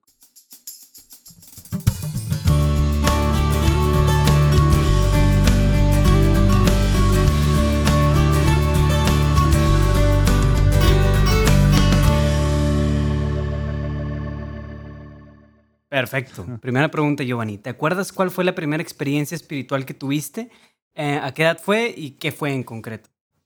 Pues más o menos en esos procesos eh, vocacionales con los salesianos que nos apartaban a una montaña a descubrir eh, lo que Dios nos estaba hablando. Sobre todo una canción me quedó del padre Seino, creo que se llama, Soy ciudadano del infinito. Es una canción maravillosa, Ser ciudadano del infinito aquella vez empecé a ver que la vida era seria y me marcó eso. Eh, la, espiritualidad que en ese momento, además era todo un entorno natural, eh, fue como la primera gran experiencia espiritual, que luego me vendrían muchas más. Súper bien. Órale, cool. Oye, ¿tienes un santo patrono, un santo favorito, Giovanni? San Francisco, definitivamente. Eh desde siempre. Sí, cuando yo fui a Asís por primera vez, eh, no estaba en nada de esto. Y ya de ahí eh, conservo la primera foto que hice con mi primera cámara digital, que me la llevé en el año 97, fue para ese viaje. Ya desde ahí eh, lo vi. También Santiago, cuando descubrí en ah, Santiago Compostela y toda la historia de Santiago y su apostolado, definitivamente son, son mis dos santos. Mm, súper. Giovanni, ¿qué significa ser católico hoy en día? Primero, una vocación es un llamado, aunque nominalmente somos 1.300 millones, sabemos que los que realmente pueden, tienen la fe de poder actuar con un cristianismo real es un 1%, pero es como la sal. Ahí entendemos por qué el Señor dijo que sean sal. Tú a un, a un salcocho, a un cocinado, una sopa, no le echas 5 libras de sal, le echas una pizca de sal. Pero si no le echas esa pizca, nada tiene sabor. Pero también si te pasas, pues todo se daña. Entonces, eh, ser esa sal en este momento es una elección. Por eso el Señor no eligió a los cinco mil que le dio panes, eligió a doce pobres hombres. Para mí hoy ser católico, comprometido a poder actuar es una vocación, un llamado al que el Señor me ha dado los talentos y, de los cuales me va a pedir cuenta. Para mí básicamente es ser eso. Y además, al, el mismo término, decir que sea universal es no tener fronteras. a lo que Dios puede llevarme a, a donde debo actuar. Padrísimo. Súper bien. ¿Hay ¿alguna oración que te guste orar, rezar seguido, que, nos puedas compartir? Cortita, larga. Mira, eh, a los del camino nos eh, predican desde el principio que una oración, hay varias claves en el Evangelio sobre orar eh, intensamente. Una de ellas, la oración del corazón, que es la que el ciego de Jericó hizo, Jesús, hijo de David, ten piedad de mí, como una oh. En el que un librito muy hermoso que se llama El peregrino ruso. Nos enseña que él llegó a hacer esa oración tan profunda que la decía constantemente, no importa lo que él estuviera haciendo, siempre decía, Jesús, hijo de David, ten piedad de mí, Jesús, hijo de David. Porque al final dice que el Señor, por la, eh, eh, ¿cómo se llama? Tantas fue las veces que el ciego lo decía, que se devolvió a escucharlo y luego está lo de la viuda, que el juez inicuo dice, solo por salir de ella le haré justicia. Pues tenemos que gritar como ella, hazme justicia, hazme justicia. Esa oración, cuando uno tiene muchos problemas y, cree que todo está perdido, pues le echamos mano y yo suelo decir, ay, su hijo de tempia de mí, que soy un pecador. Es otra de las que varios de los milagros Jesús acompañaba. Y sobre todo porque él decía, le dejaba claro a la gente que no era él salvaba, era la fe. Mira, vete porque tu fe te ha salvado. Muchas veces buscamos la salvación y le decimos a Dios, sálvame. Dios no me salva porque no tiene fe. Entonces tenemos que fortalecernos en la fe.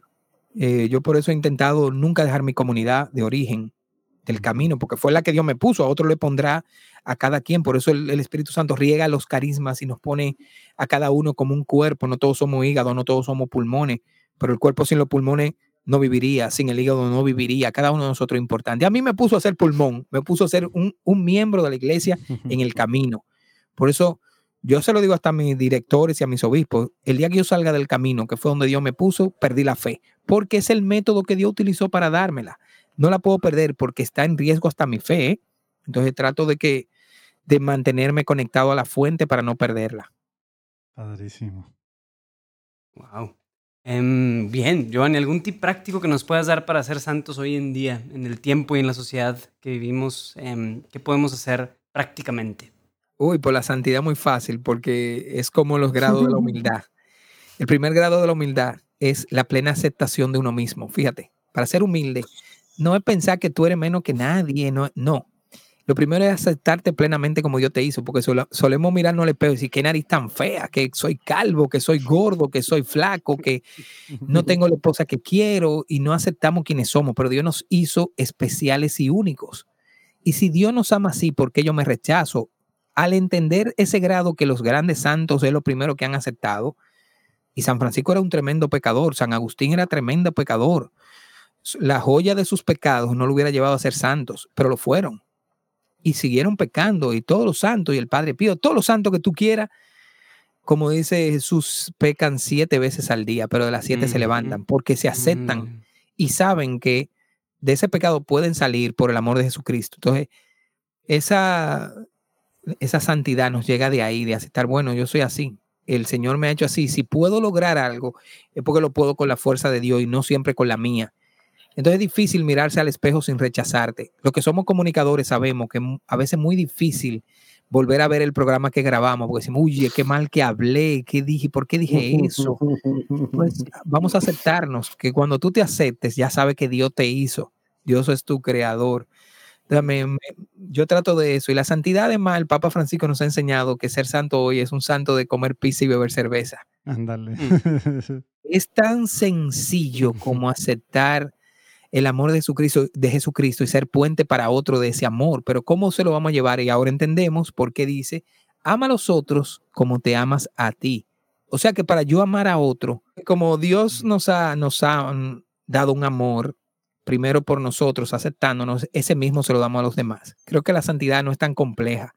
Los santos nos han enseñado, tú ves a Don Bosco, por ejemplo, qué pasión, oye, ¿qué tenía que hacer Don Bosco para, para captar la atención de sus jóvenes?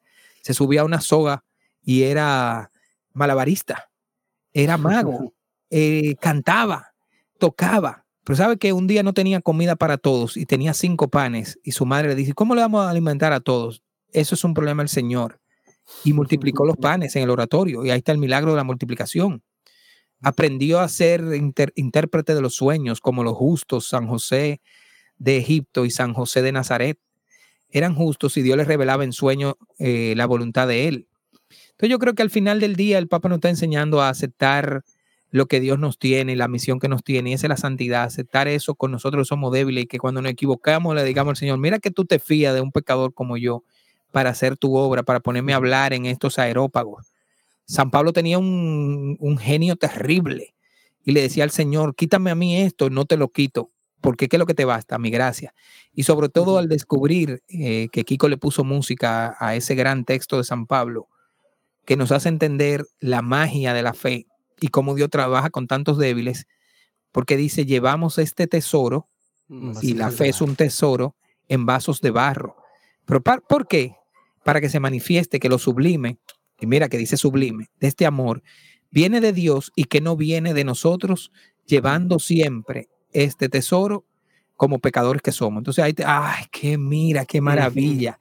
Entonces no hay que ser perfecto ni esperar que Dios te cure para tú poder llevar el mensaje de, de, Jesucristo.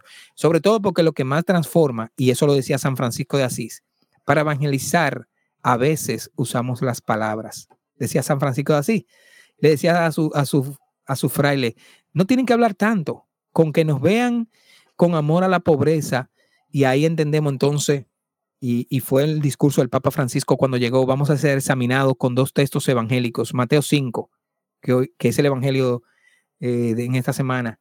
¿Cuál es? Las bienaventuranzas.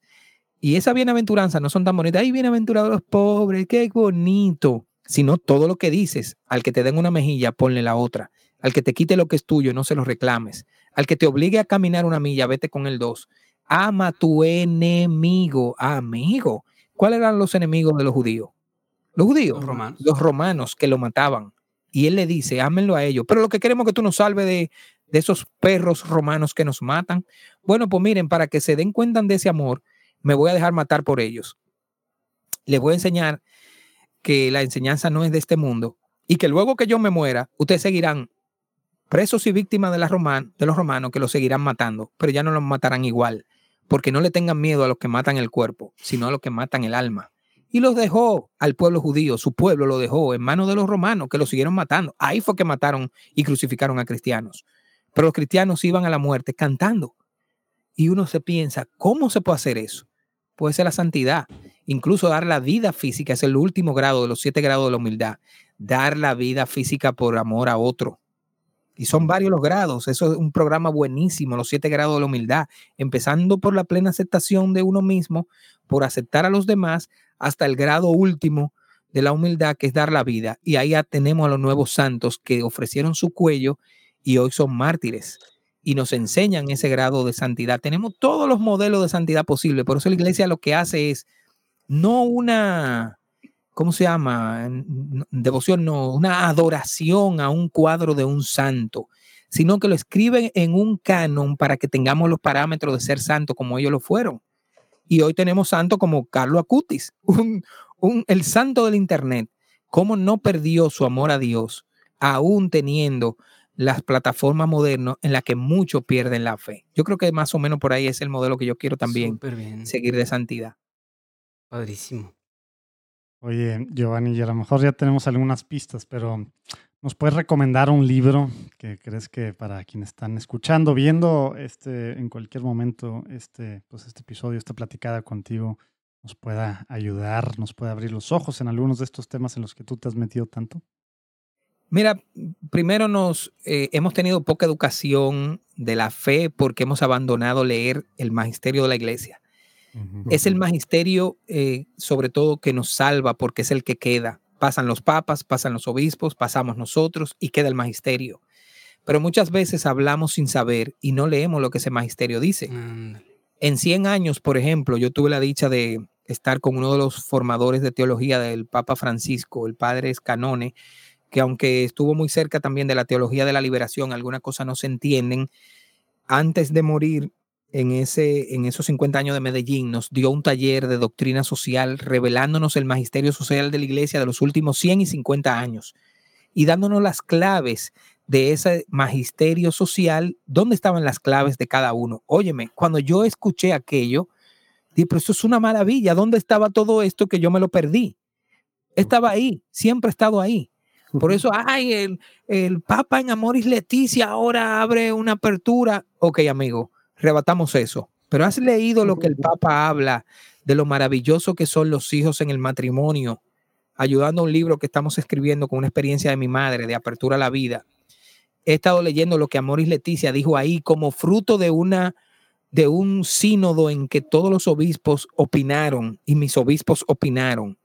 Es maravilloso lo que dice ahí sobre todos los problemas matrimoniales actuales. Y es innegable que en una cultura que nos venden tanto el divorcio, hay, algo hay que hacer con parejas que hoy son divorciadas y quieren ser fieles a la iglesia. Yo tengo un hermano que tuvo un tema feo de un divorcio y fue fiel a su y casto en su matrimonio hasta que se lo anularon, estuvo, estuvo con su anillo, pero separado de su, de su primer esposo y la iglesia vio que ciertamente había que anularle. Pues ahora se va a casar de nuevo, pero ha trabajado todo el, el tema de preparación matrimonial de cero. Ahora yo me preguntaba en el momento... Se va a casar por primera vez, ¿verdad? Sí, se, por primera vez. Pero yo me preguntaba, sus dos hijos que tiene previamente y durante vivió el tema del divorcio, se fue de la iglesia, estuvo ahí y cómo lo hacía. Tenía que ser fiel a algo, pues el algo no le sabían decir.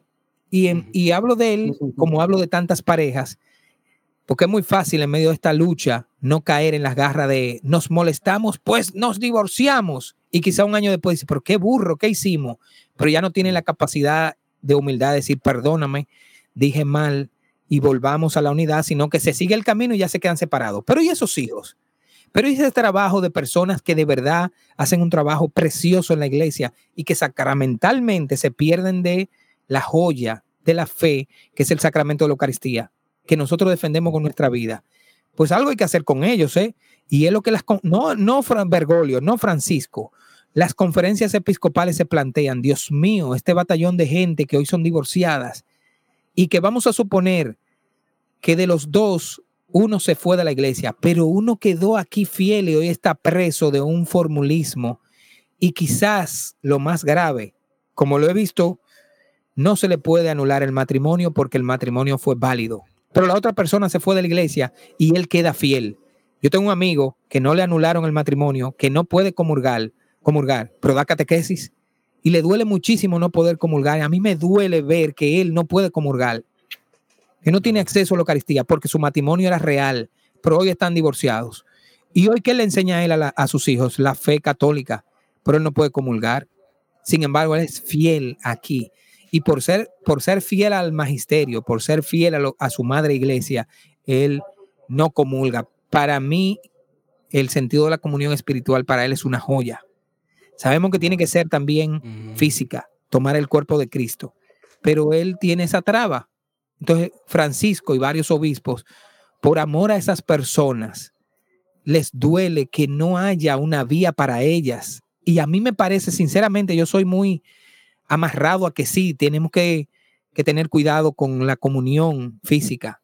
Pero, ¿y el amor a ellos? ¿O acaso Jesucristo no le enseñó que el amor no tenía límites? Porque el de él fue subirse a una cruz y amar al perro romano. ¿Y cuál fue el primer santo? Fueron los apóstoles, amigo, no había uno ahí. Esa sangre que cantamos en esos cantos de que la sangre de Cristo tiene poder y si cae sobre mí me salva, no cayó sobre ningún apóstol, excepto Juan, que tenía una misión. Le cayó a los enemigos romanos, a ese centurión que fue el primero en decir, no fue Santo Tomás que dijo, Rey mío y Dios mío. El primero que dijo que Cristo era hijo de Dios fue ese centurión. Este verdaderamente era hijo de Dios, porque sobre él cayó dos cosas, la sangre, que es la Eucaristía, y el agua, que es el bautismo. Y es santo, ese centurión. Y no era judío, no era apóstol, no se sabía los, el credo, no se sabía los milagros de Jesucristo. Tuvo un único encuentro y a partir de ahí se transformó. Pedro tenía que ser el primer salvado, pero salió corriendo. ¿Quién fue el primero que reveló que la entrada al paraíso la tenía Jesucristo? El ladrón que ese sí estaba pagando por ser un delincuente y lo que le caía era una muerte justa. Pero el Señor le, le promete lo que quizás no me promete ni a ti ni a mí. Hoy estarás conmigo en el paraíso. Y aquí yo tengo 30, 40 años en la iglesia y yo no tengo esa seguridad. Pero ese ladrón sí la tuvo. Vio que, el, que se iba un autobús de viaje al cielo y que él estaba hablando con el conductor y no perdió la oportunidad. mucho, mucho que reflexionar sobre eso, ¿verdad? Entonces, claro, eh, eh, si el Señor fue capaz de morir además en la muerte más cruel, que para los judíos era la ignominia más grande. Antes de Jesús nacer en, en Nazaret, no había sinagoga en todos los pueblos, pero Nazaret tiene una sinagoga. En Nazaret y otros pueblos fueron eh, por los romanos rodeados por cadáveres de hombres de esos pueblos y crucificaban tres mil hombres y lo quemaban y dejaban los cadáveres por semanas. El hedor era tan grande para esa comarca, para sembrarle odio y poder a esas comunidades, que ellos odiaban la cruz. Ya tú sabes, cuando el que ellos creían que era el Mesías dice que va a morir, en esa muerte que era la muestra del poder político romano. Y esa es la que Jesús decide morir. No con una inyección letal, no con una muerte muy tranquila, anestésica, sino con lo peor de lo peor que los romanos tenían. ¿Y tú sabes por qué lo hace? Por amor a uno. Y lo grande es que era por amor a ese ladrón. Entonces, si el Señor hizo lo indecible al extremo, extremo, extremo, hoy nos llenamos de formulismos y de extremos. Y quizás tenemos que pensar lo que pensó Bergoglio. ¿Tú sabes por qué los cardenales eligieron a Bergoglio? No sé si saben la fábula. Ellos no se trancaron enseguida a, elegir al nuevo papa. Eh, renunció el papa. Vamos rápidamente a un cónclave y elegir el nuevo. No, se tardaron un par de semanas y decidieron reunirse todos los cardenales para ver entonces cómo se hacía en medio de una circunstancia nueva y Benedicto XVI además que los deja en libertad y se va para no influir en que ellos eligieran al que ellos vieran libremente. Cada uno tenía cuatro minutos en una reunión, y esto nos lo reveló el cardenal de Cuba, que lo contó con el permiso de Bergoglio. Cada uno de ellos, ah, primero, todos los cardenales analizaron la situación de la iglesia en el año 2013 y analizaron el nuevo pontífice, los retos que tenía que, que llevar adelante y las cosas que todos ellos, sin ser papa, le aconsejaban al nuevo pontífice. Yo me imagino que el, el, astuto de Bergoglio le habrá echado muchas cosas al nuevo papa que tuvo que asumirlas él mismo como papa. Porque ya el Bergoglio, acuérdense que conocía toda la realidad de América por ser el relator de Aparecida. Varias veces en la, en la presidencia del CELAN, el CELAN son 22 conferencias episcopales, que no hay ninguna reunión tan grande en ningún país como lo que hace el CELAN en Latinoamérica. Es una unión que el Espíritu Santo ha sembrado en la Iglesia de América para poder caminar juntos en una diversidad impresionante y en un continente nuevo con tantas culturas. Pues el CELAN, en la que el eh, Bergoglio fue, eh, y entre otros pontificios consejos, incluyendo el Pontificio Consejo para la Familia, en la que yo lo conocí, yo tuve la dicha como pastoral ecológica en el 2010, dos años y medio antes de él ser electo papa, tuvimos una reunión de las pastorales ecológicas en Buenos Aires y un día vino a visitarnos el cardenal Jorge Mario Bergoglio a esa reunión. Estuvo toda la tarde con nosotros y celebró la misa. Y en la cena me tocó cenar a su lado y tuve una hora hablando con Bergoglio. Le dijeron que yo tenía muchos hijos, me preguntó si era del camino, le regalé el libro de mi mamá y me hizo muchas preguntas sobre ecología, escucha esto, en el año 2010, sobre ecología y sobre la familia. Y me preguntó por qué lo de los hijos y cómo podía hacer eso y, varias cosas que teníamos en República Dominicana. Pero nos escuchó a las 45 comisiones de pastoral ecológica que estábamos ahí. Nos puso a los sacerdotes de la Universidad Católica de Buenos Aires que ya estaban trabajando el tema de ecología integral y ya tenían varios textos escritos desde Buenos Aires. Contó el tema de minería y de ecología. Bergoglio ya tenía esa sensibilidad porque se lo había dado su diócesis. Y yo estuve con una hora hablando con él sin saber, y tengo la foto por ahí que se la puedo compartir, cenando pizza y Coca-Cola con él esa noche. Y yo hablé con Bergoglio varias cosas. Él no se va a acordar, lógicamente, pero nos escuchó además a nosotros. 888, sí, otra vez yo, yo solo, aquí pidiéndote tu oración por Juan Diego Network, por las diferentes cosas que estamos haciendo. Estamos en una fase pues importante en la que tenemos que, pues, como, ¿cómo decirlo así? Que no llega tan, tan mundano. tenemos que conseguir dinero. pues sí, es, mundano, ¿verdad? Pero, pero al final, pues no es mundano, ¿verdad? Porque todo mundo, ¿verdad? Tiene que hacerlo para vivir, para sobrevivir o para, y para poder como en nuestro caso, pues bueno, poder hacer cosas, crear contenido atractivo, producciones de pues, profesionales de calidad como las que estamos por sacar, que hijo eso, se van a emocionar demasiado.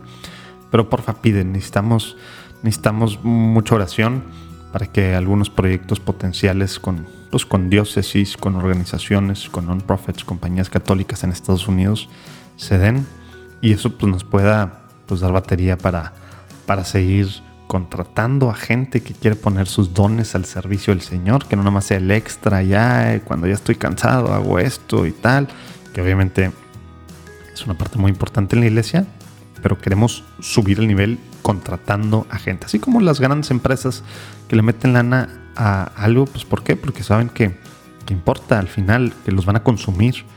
Pues acá es medio similar, ¿verdad? Obviamente el Señor, el Espíritu Santo hace su obra, ¿verdad?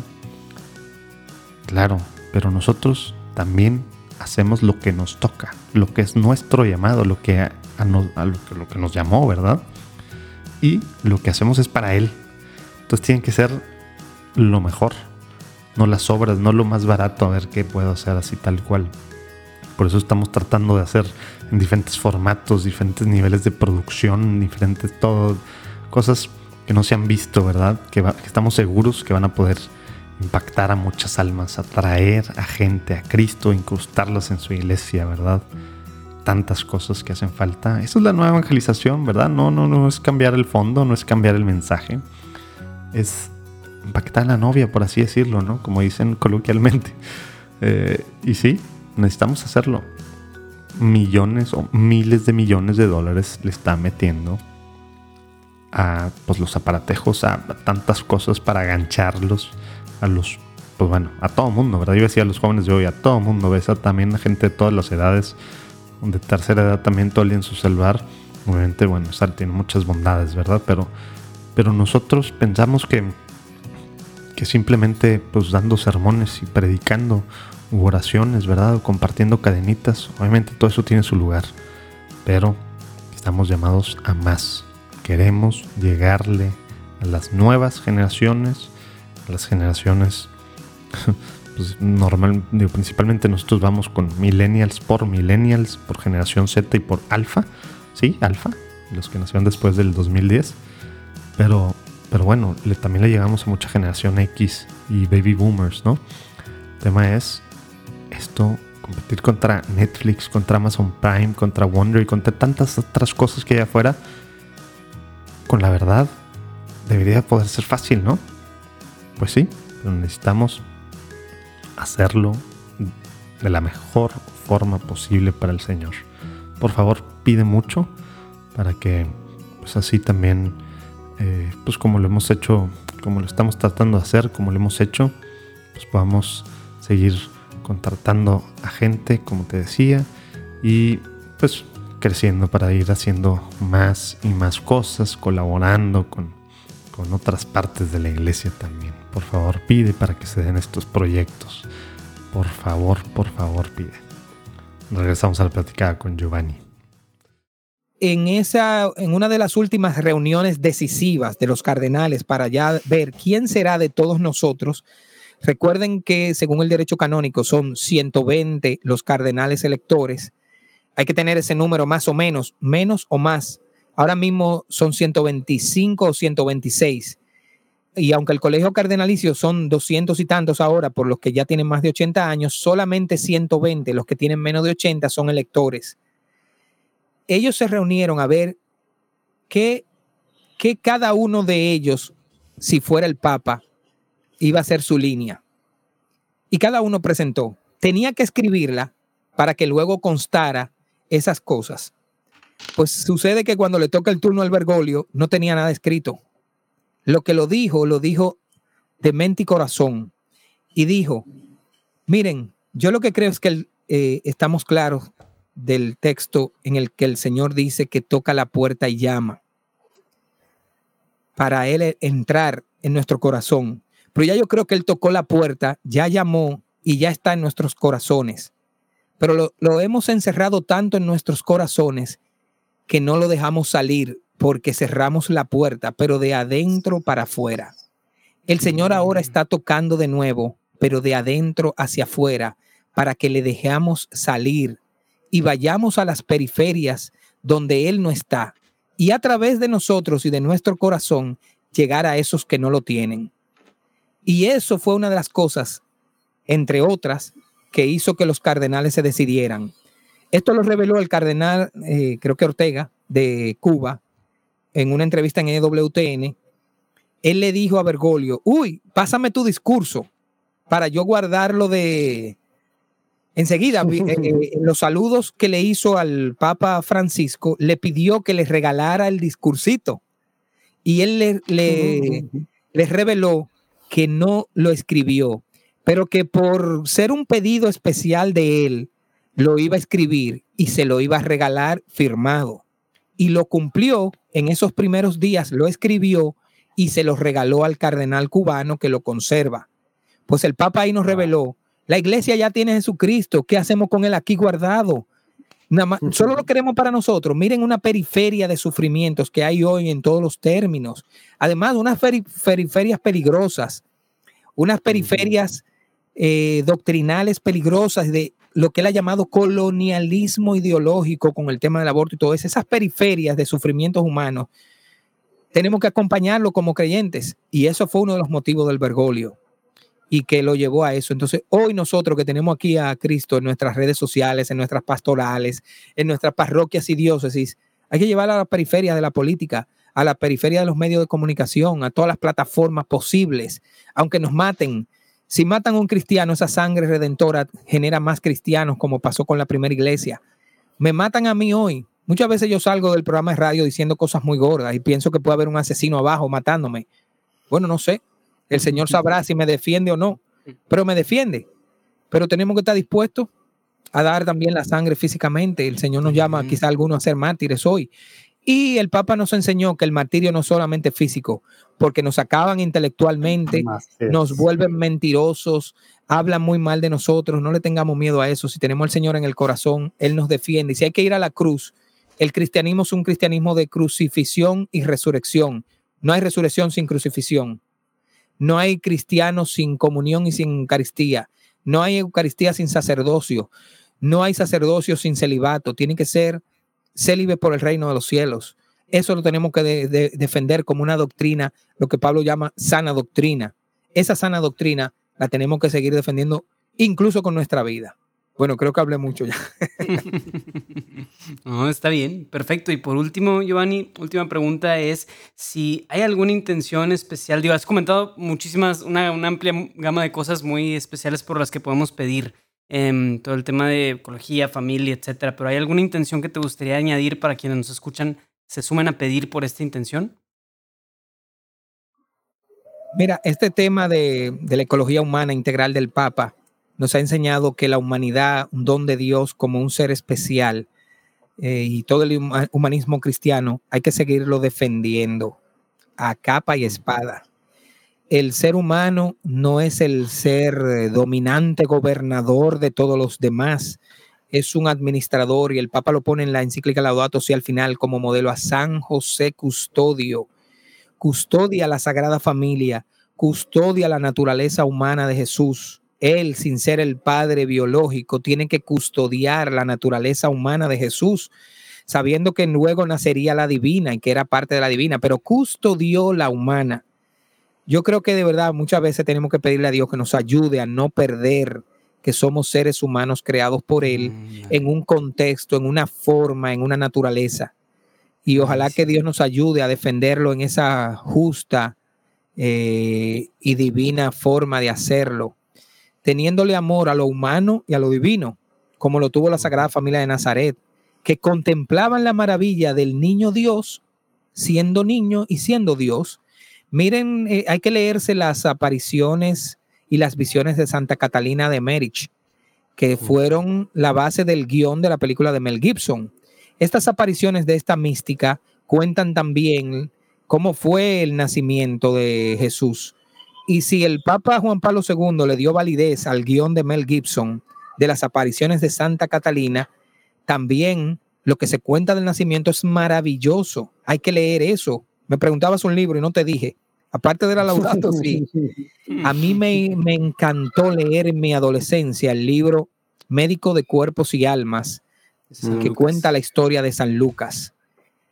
Al ver a un griego no nacido en Israel, cómo fue agarrado por la fe, cuando él le cuentan todo lo de Jesús y se encuentra con su madre, es el evangelio que más habla de su madre. Es el además los hechos de los apóstoles que cuenta el acompañamiento de la Virgen en Pentecostés y en la nueva iglesia.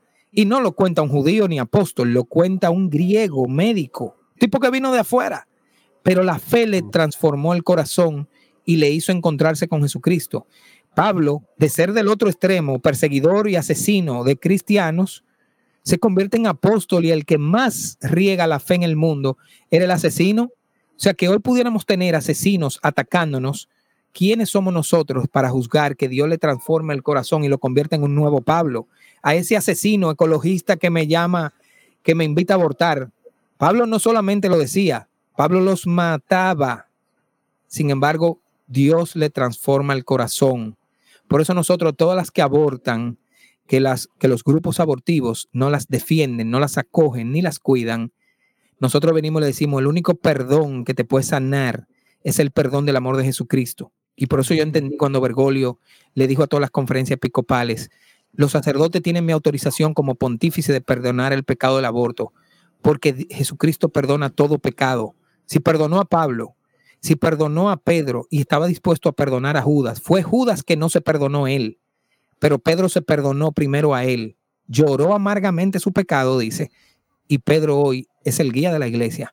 Así que no juzguemos a nadie de verdad por ser un pecador, por ser un pro aborto, por ser una feminista que me ataca y me ensucia el templo. ¿Tú sabes qué? Ese es un enemigo, ¿verdad? Pues Dios dijo, no, no, no dijo, rechacen al enemigo y habla mal de él en las redes.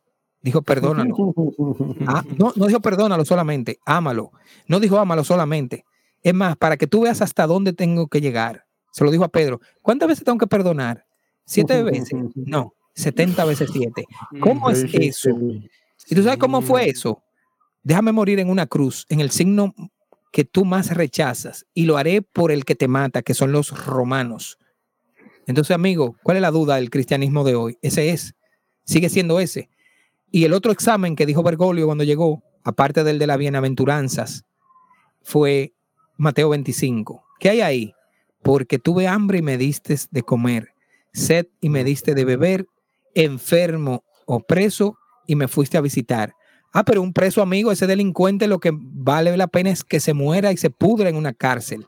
Y Jesús dice, pues para que sepas, cuando lo hiciste con uno de ellos, lo hiciste conmigo. Ay, amigo, qué duro. O sea, que yo ir a una cárcel a llevar el mensaje del Evangelio y comida y visitarlo, es visitar al mismo Jesús. Ese sigue siendo el Evangelio. La iglesia no lo ha cambiado. Y como dijo Juan Pablo II, ni siquiera la iglesia puede destruirse a sí misma. Porque tú crees que si es el poder del Hades eh, no puede destruirla. Eso se lo dijo Juan Pablo II a un periodista que dijo, hay cardenales que destruirán la iglesia. Y el Papa le dijo, no, puede, no, no cardenales solamente, sino cardenales y papas pudieran destruir la iglesia. Pero si no puede el poder del Hades, va a poder ir un cardenalito o un papa destruir lo que Dios ha hecho, no. Entonces, amigo, eso es lo que hoy nosotros tenemos que, que seguir las huellas de Jesús que nos enseñaron los apóstoles, esta iglesia apostólica que sigue creyendo en ese credo, que lo decimos, de un Dios creador, que un Jesucristo que es su único hijo, que nació de Santa María Virgen.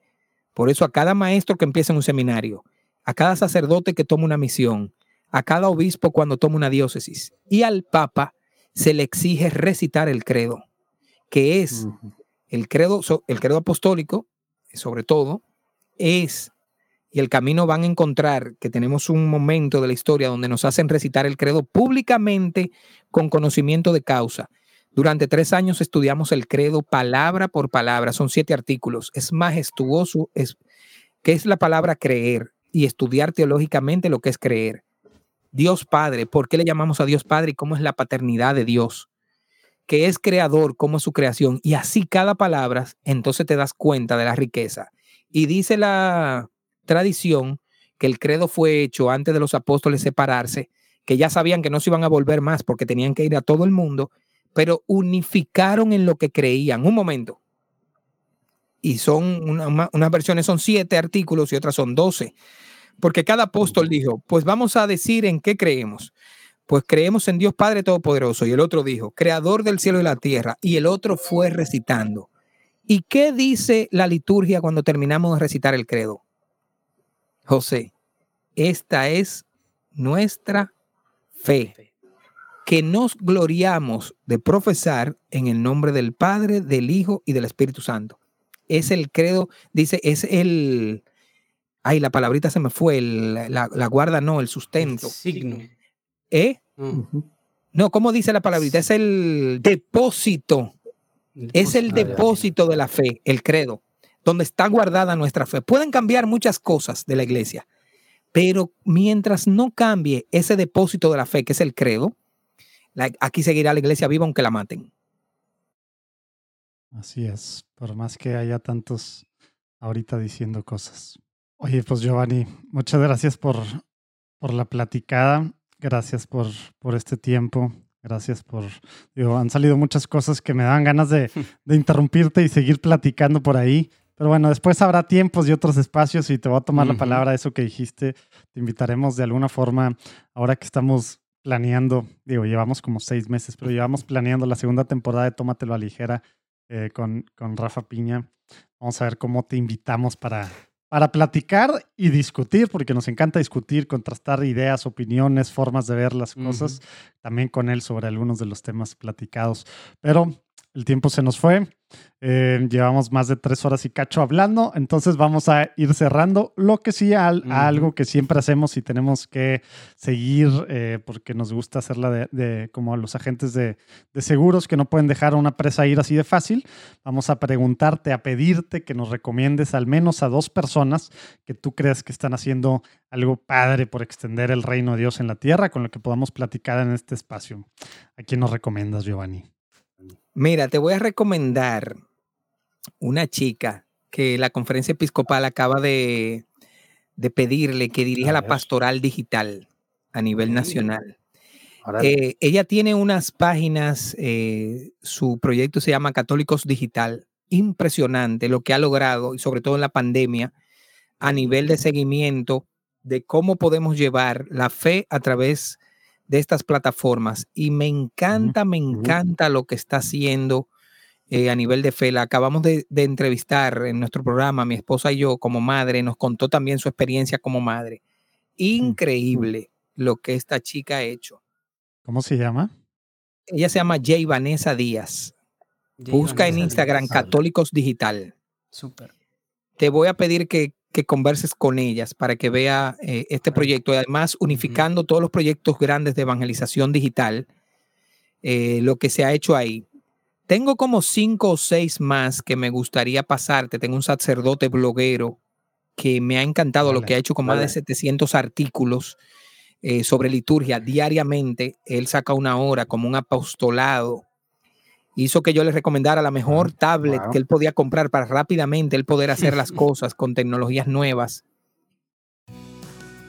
Oye, a ver, tú, si estás escuchando tú esta, esta platicada en, la semana de julio 26, por favor pide, bueno, no es cierto, no nada más en esta, para el Señor no hay tiempo, ¿verdad? Entonces puedes pedir aunque sea después.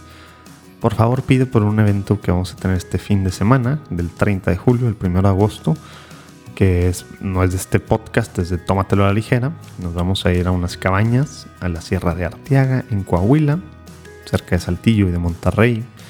Nos vamos a ir con pues, Tómatelo a la ligera, que es Rafa Piña y yo.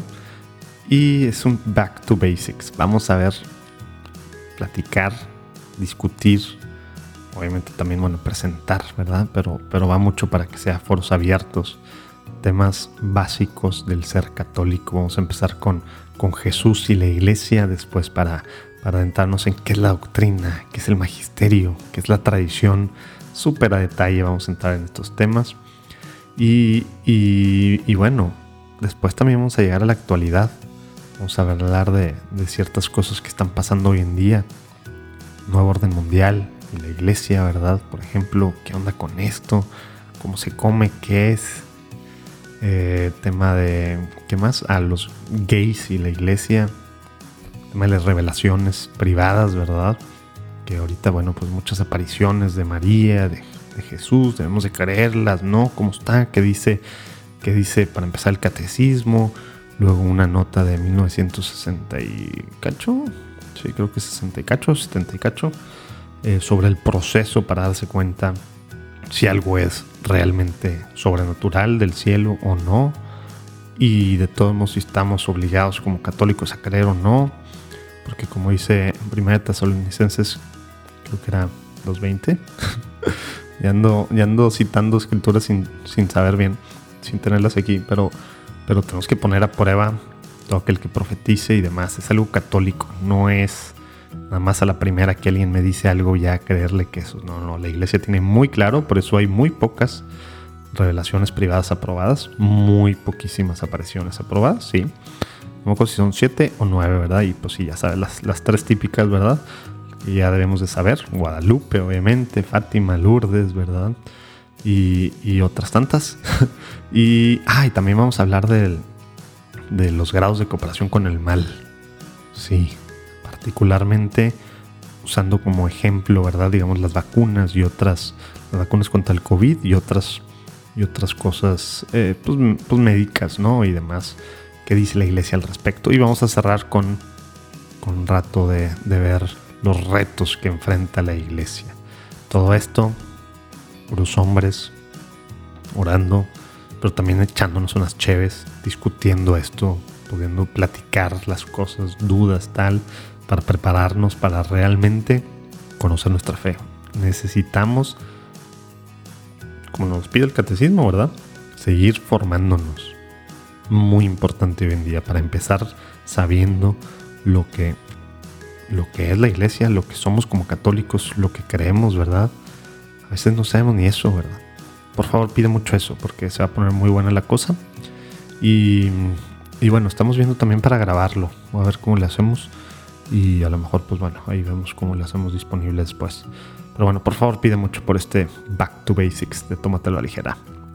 Sobres, regresamos a la platicada con Giovanni. Y bueno, te voy a pedir que me dejes pensar la, la segunda opción, porque tengo de verdad varios, varios Tú que... échate, no, no te limites cinco, me los puedes mandar luego en un mensajito, no te limites. Porque, por ejemplo, aquí estamos incentivando ahora muchísimo a la pastoral del, del turismo. Acabamos de tener una entrevista con Jesús Colina, director de, Aleteli, de, de Aleteia, que es amigo mío. Ah, estaba hablando contigo hace como tres semanas. Iba a tener una junta con él. Me dijo, entro, entro con República Dominicana, hablamos en media hora. Y luego me escribió como tres horas después de que ah, se alargó un poco más.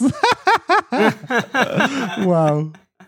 Él nos contó la historia de Zenit, cómo pasa de Zenit a Aleteia, pero bien, venía trabajando con que quiere promover a través de Aleteia los lugares santos de cada país.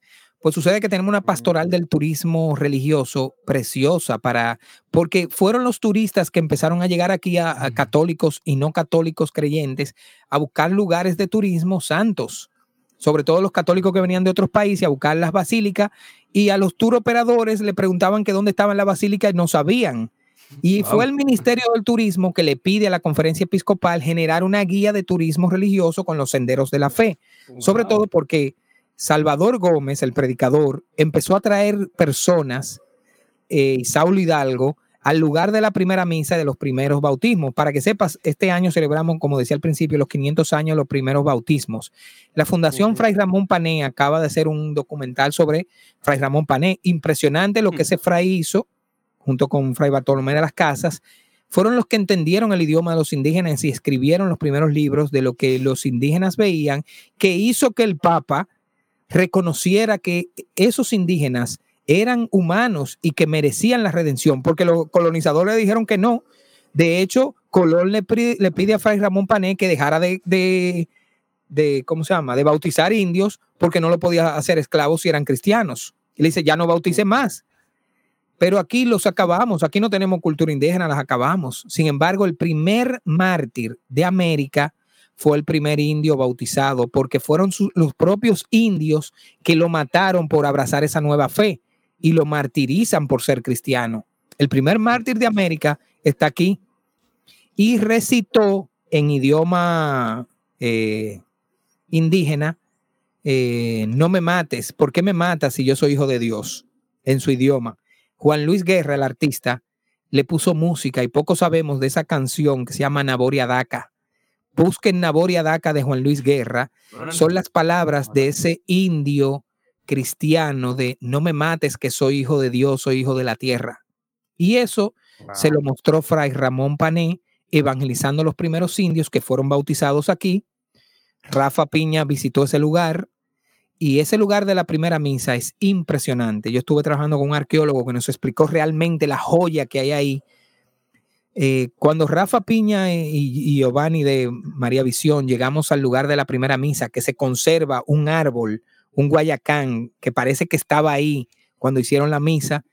Debajo de ese árbol se hizo esa primera capilla donde se celebró esa primera misa. Rafa y Giovanni de María Visión se arrodillaron y besaron la tierra, como hacía Juan Pablo II.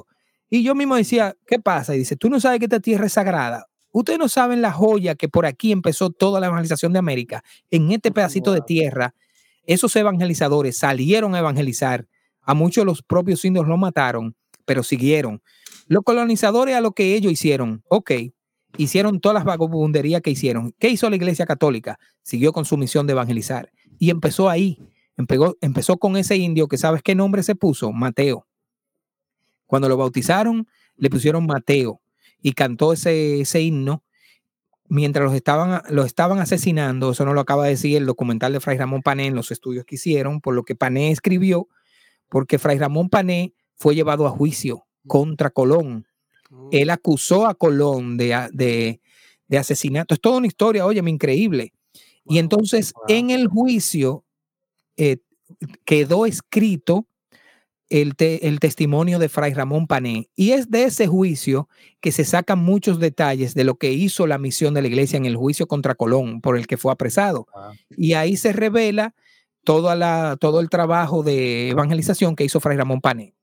Oye, de, de, de hecho te, tenemos ahí atrasado a hablar con, con Ricardo Garzona, tenemos de hecho pendiente platicar, porque él es el que hizo ese documental y es experto en esta parte, ¿verdad? Digo, así se llama su fundación, ¿verdad? Este arqueólogo, amigo mío, que es español dominicano, se dedicó a estudiar mucho eh, en la Isabela eh, y con esos estudios arqueológicos y su admiración por Pané, Ricard, lo puso en contacto con Ricardo, que terminó de, de arreglar varias cosas. Por ejemplo, se está buscando la casa, Colón tenía una casa en la Isabela y tenía una casa en el Bonao. En esa zona, esa segunda casa no se ha encontrado, porque él se llevó mucha, muchos elementos religiosos y se están haciendo esos estudios arqueológicos, pero el lugar de los primeros bautismos, da pena decirlo, está muy abandonado. Aquí en la República Dominicana se está intentando reconstruir y ahora que se celebran los 500 años de los primeros bautismos y de la primera sangre vertida de mártir católico, pues esa diócesis está haciendo un gran trabajo. O sea que con Rafa Piña tenemos que hacer eso porque Rafa se, hmm. se quedó también a investigar en varios, eh, eh, en varios reportajes que hizo para María Visión. Ahí hicimos una misa con el obispo sobre el lugar de la primera misa. Se celebraron los 525 años y Juan Pablo II emitió una homilía muy importante en los 500 años de eh, cuando se fundó la iglesia en conmemoración de los 500 años. Juan Pablo II envió un mensaje por los 500 años de la evangelización en América, maravilloso, con unos elementos dignos de que no se pierdan. Así que bueno, tenemos muchos temas, yo te mandaré. Padrísimo. Pues me, voy a quedar esperando la listota, entre más grande mejor.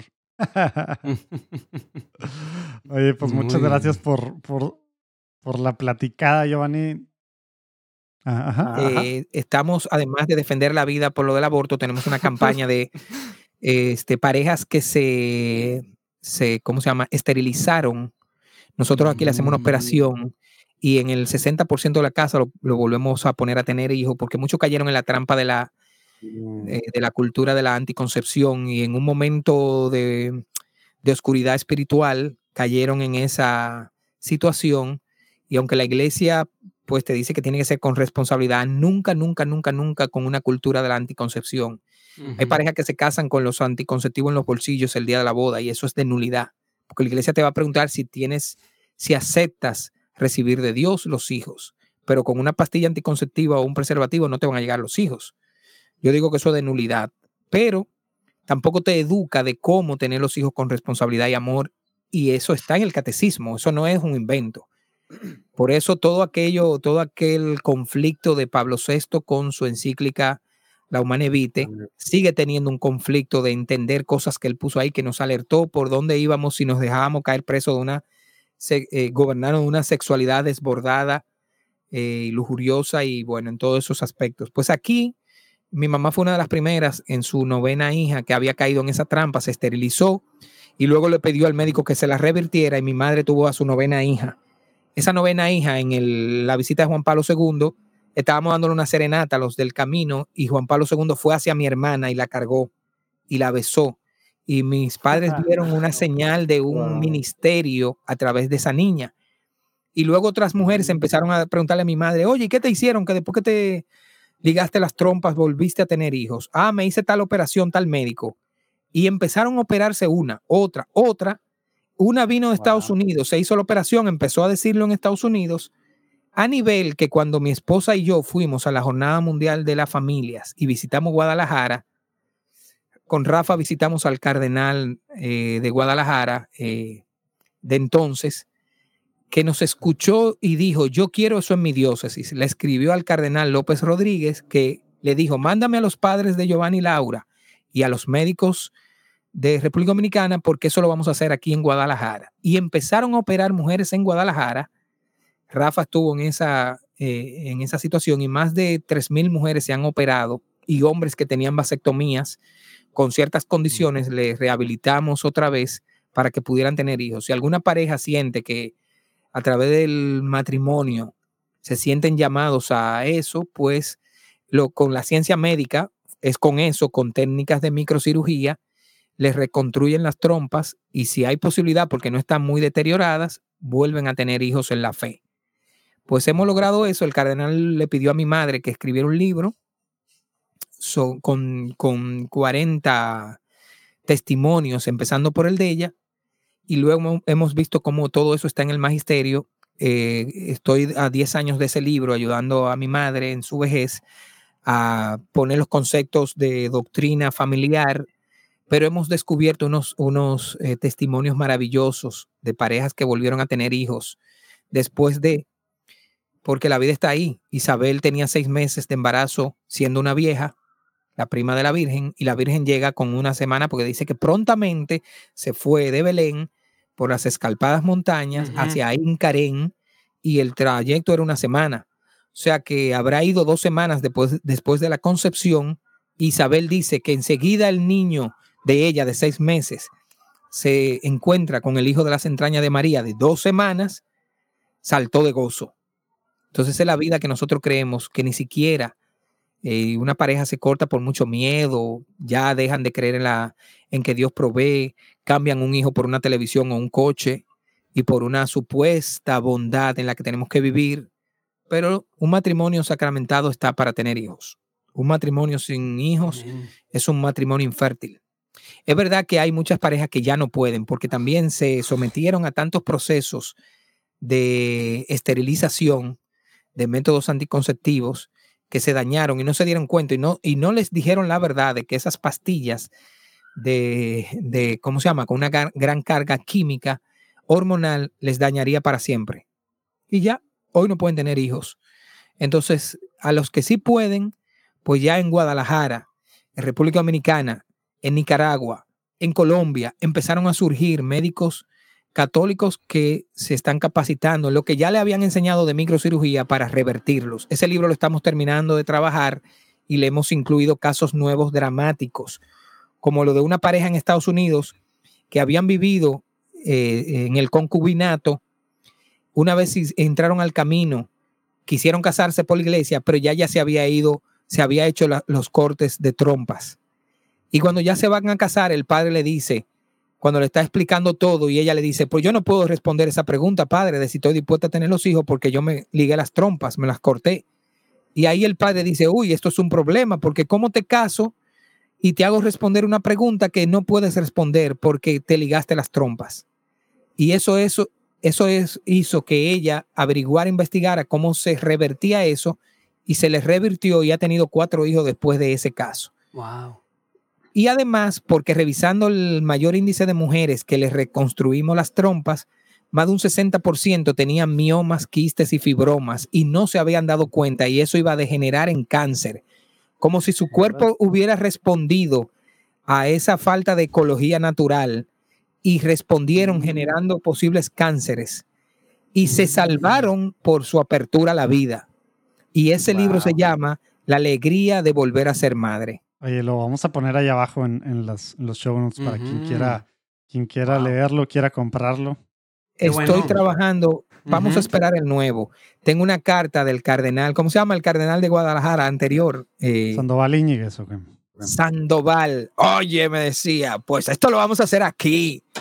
Y fuimos ahí y las dos o tres veces que he ido a Guadalajara acompañando a todas las mujeres que se abrieron a la vida, es maravilloso. Nos hemos reunido con los nuevos hijos un verdadero... ¿Sabes qué? El cardenal a la primera que le dijo fue una de sus sobrinas que se había ligado las trompas. Le dijo, ven para acá, que tu problema matrimonial ya sé que fue. Métete en la operación, te la voy a regalar. Y esa chica, sobrina de él, tuvo dos hijos. Y, y él bautizó a todos los niños que nacieron después de eso en la Catedral de Guadalajara. Y él nos envió una carta para ser incluido en el nuevo libro, donde él dice que él, escuchándonos a mí, a mi esposa, y luego viendo a mis padres y a los médicos del camino de República Dominicana, entendió que tenía que defender la vida a ese nivel. Y su carta va en este nuevo libro, como, un, como un gran, una gran valentía. Pues te cuento que ese libro fue el libro que yo le entregué a Bergoglio en el 2010 en sus manos, porque mi hermana me, me había enviado un libro a un médico amigo de ella, instructor del método Billings de Argentina, y yo no encontré ese médico. Y yo le dije a Bergoglio, mire, eminencia, este libro era para un argentino que yo no he encontrado, pero yo creo que era que Dios quería que yo le entregara ese libro a usted. Y se lo escribí a nombre de mi madre, diciéndole, y me dijo, yo quiero hacer esto aquí en Buenos Aires, dile al cardenal de Santo Domingo que me interesa. Y no le dimos seguimiento, y ese cardenal viejo, retirado, se convirtió en Francisco. Y yo a veces me pregunto, ¿dónde estará el libro que yo le escribí? Y muchas veces el propio Rafa me dice, escríbele al Papa tu historia. Porque cuando el Papa iba en el vuelo de... ¿De dónde iba? Filipinas, un periodista le preguntó por el tema de las familias numerosas. Y él dijo, no se pueden tener los hijos como conejos. Se me acercó una mujer con seis cesáreas ah, que iba a tener el séptimo y le dije que era una irresponsabilidad pues ya sabe cuando Rafa enseguida me llama, uy, mira lo que dijo el Papa con siete cesáreas, llámale y dile que tú tienes, tu esposa tiene nueve. Digo yo, bueno, pero vamos a calmarnos y esperar. Eso fue un domingo. El lunes seguro que el Papa descansa. El miércoles, ¿qué hizo el Papa Francisco ese miércoles en la audiencia pública? Un mensaje de saludo, de cariño, de acompañamiento a todas las familias numerosas que tienen muchos hijos. Y yo me pregunto, ¿Acaso sus asesores no le dijeron la varaunda que se armó el lunes de decir y, de abuchearnos a las parejas irresponsables con hijos, que el Papa enmendó y saludó y acogió y a partir de ahí cada vez que vamos, sobre todo los del camino, las audiencias públicas, se acerca a las familias numerosas y se hace foto con ellas. Pues Rafa me, me pidió que escribiera una carta para el Papa. La escribí y no se la he entregado, quizá la mande. Mándala, mándala, de seguro, de seguro la va a leer. Nada, el Espíritu Santo que enmiende eso. Pero yo le digo a las parejas de familia numerosa y a los que tienen miedo a los hijos, no le tengan miedo. Porque es verdad que vienen con el pan debajo del brazo, pero ese pan viene con nuestro sudor, ¿eh? Pero el Señor lo manda, no falla. Y no lo falla porque te lo diga yo hoy aquí. Si tú quieres, te, traigo una pareja, otra, otra, otra, otra, otra y otra. Y gente incluso que no son creyentes. Yo solo digo a los líderes políticos. Cuando me vienen a rebatir, le digo, hey, diputado, ¿Cuántos hijos eran, cuántos hermanos son ustedes? Once hermanos. Su padre era rico. No, vivíamos en la pobreza. Digo, amigo, mire que ese modelo funcionó, que usted es diputado. Y usted hoy quiere negarle eso a otro. Y su padre era responsable con usted. Uy, el más responsable. ¿Le trabajó por el bien de ustedes? Sí, trabajó y me pagó mi universidad. Pues mire que el, el sistema funciona y usted quiere que hoy ese sistema vendernos que no funciona. O sea, que usted no está engañando y no quiere reconocer lo propio que usted vivió. Así se lo digo, ¿eh? Y además, acuérdese que yo pago su, su sueldo como ciudadano. A mí no me quita nadie mi ciudadanía, como no se la quitaron a Pablo. Yo le hablo y hablo en los medios de comunicación como ciudadano. Haga una ley que no me permita hablar, pero mientras la constitución diga que yo tengo libertad de expresión, libertad de culto, yo diré lo que yo creo. Y solo me motiva mi fe, no es un mensaje religioso. Ahora, en el medio de comunicación religioso yo hablo de fe pero hablo también de la ciencia y hablo también de mi ciudadanía. Los mejores valores que tiene la sociedad están ahí y hay que preservarlos. Oye, Giovanni, pues, pues gracias por tu tiempo. Vamos a, vamos a estar orando por, bueno, por la intención que, que dijiste y por las diferentes cosas que están haciendo, pues allá, que estás haciendo con, con pues desde tu trinchera muy particular en la iglesia, con tu familia, con el camino, con la ecología, con la tecnología, con los medios de comunicación, etcétera. Yo termino muy emocionado de, de muchas cosas y, y también tomé muchas notas de cosas que voy a ponerme a estudiar, a, a leer y, y, bueno, también me hubiera gustado debatir, discutir alguna que otra, pero eso es, tómatelo a la ligera, después te invitaremos. Dios te bendiga, queda, Giovanni. Queda muchas, quedan muchas. Mira, sobre todo. Muchas Muchas. Por, dos cosas, que, y con esto se los dejo también para que podamos entender hasta dónde tenemos que llegar. No hay límites, pero el Señor nos da talentos, a unos cinco, a unos tres y a unos uno. Y lo que pide es que no lo enterremos, pero al de cinco le dice, dame mis cinco. Al de tres le dice, dame mis tres. Y al de uno solo le, le iba a pedir uno. Pero el de cinco, ¿con cuántos talentos terminó? ¿Con cuánto, dime? ¿Con cuántos terminó? Ya ni me acuerdo, ¿con 10? No, no. ¿Fue el que los escondió? Con 11. 11 porque le dieron el talento del que escondió. Dijo, denle al que Ah, más cierto. tiene del que no trabajó. Y muchas veces decimos, ¿y por qué somos tan pocos en la iglesia? Que todo, hay que hacer, somos un poquito, hacemos todo, porque nos dan el talento del que no hace. Y tenemos Wow. también que ponerlo a producir. Y Mm. también, porque muchas veces nos Ah, metemos en crisis de lo que hacemos y qué fruto tiene. Y como yo te decía off record, eh, a veces vamos a una reunión, convocamos a 50 personas y vienen 10 y nos ponemos tristes. Uy, solo vinieron 10. Y yo me pongo contento porque cuando veo el quórum del Señor en el Evangelio, dice, donde dos o tres estén reunidos, yo estoy. Y yo le digo, mira, ya estamos tú y yo y una persona más. Pues el. Señor ya está aquí. Vamos a empezar con este. Hay que pescarse aunque sea uno. Porque el Señor por uno moría en la cruz. Por ti solo, por mí solo hubiera muerto igual en la cruz. No nos metamos en esa presión. ¿A cuánta gente llego? No- solo tengo un like. ¡Qué maravilla! Tengo un like. Y si ese like sirve para salvarlo, ¿sabe por qué? Porque el sembrador salió a sembrar. Fue a cuatro lugares y tres fueron un total fracaso. Pero él no miró el fracaso. Y del lugar donde prendieron las semillas, no todas prendieron. Unas 20, unas 30 o 40 y algunas 100.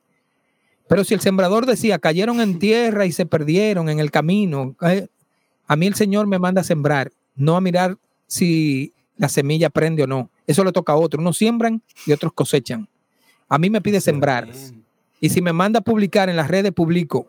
Lean o no lean. Porque hacer el bien, al final, la salvación es la mía, no la de los otros. Y no la del Papa, y no la de los obispos, no la de José Manuel, la de Giovanni y la de Giovanni.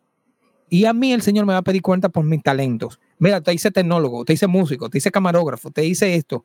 Y a donde quiera que te muevas, tiene que hablar bien de mí. Y como dice el Señor, porque Jesús pasó por el mundo haciendo el bien. Si voy a un canal de televisión, hablar del bien. Si voy a la- con la tecnología, a mí me pasó algo muy peculiar. Me invitan a una a un congreso internacional de minería y me invita a Oxfam, reconociendo que la pastoral ecológica acompañaba a las comunidades. Hermano, yo estaba en una jauría de proabortos y pro de todo. Y cuando yo caminaba con el grupo que andábamos en Perú, en Lima, íbamos caminando por la calle, cada vez que aparecía una parroquia, una capilla, yo decía, un momento que tengo que hablar con el jefe y me metía. Entraba uno a verme arrodillando en el Santísimo. Yo, Dios mío, ayúdame, que ando solo y yo no sé ni con quién ando.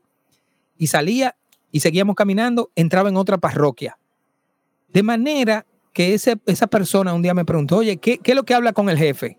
¿Qué es lo que tú le dices ahí a, ese, a esa cosa? Y yo empecé a ver, Dios mío, lo que es la fe, porque yo entraba ahí a esas paredes y ese pedacito de pan hablaba con Dios. Pero para uno que no tiene fe, una pared y un pedazo de harina. Y no significaba nada. Pero él empezó a cuestionarse, pero cuidado si ahí hay algo. Bueno, de tanto oírme hablar de Laudato Si, me dice, mira, quiero conocer Laudato Si, tipo ateo, práctico. Y yo le digo, a la vuelta del viaje te voy a invitar, que los cursillistas me han pedido que le explique Laudato Si. Vente para, la, para esa explicación porque ahí lo voy a contar. Así que cuando llegamos del viaje, él va y eh, lo que no sabía yo es que antes de yo dar mi charla, iba a la misa. Él llega a punto, puntual y se sienta y empieza la misa y me escribe por teléfono y me dice, oye que eres un abusador, que ahora tengo yo que tirarme una misa para escucharte hablar de Laudato Si. Yo tengo 30 años que no iba a misa, me dice, oye, y tener ahora que tirarme una hora a una misa. ¿Sabe qué pasó? El sacerdote baja con, con las ofrendas y se ponen en la puerta. Él se había puesto atrás para que no le vieran. Y el diácono le dice, hey amigo, ¿quiere llevar las ofrendas? El que dice, tenga la ofrenda y usted va adelante. Y le dan el pan y el vino. Wow. Y el hombre de 30 años sin pisar una iglesia, de repente lo veo llevando las ofrendas hasta, hasta el altar.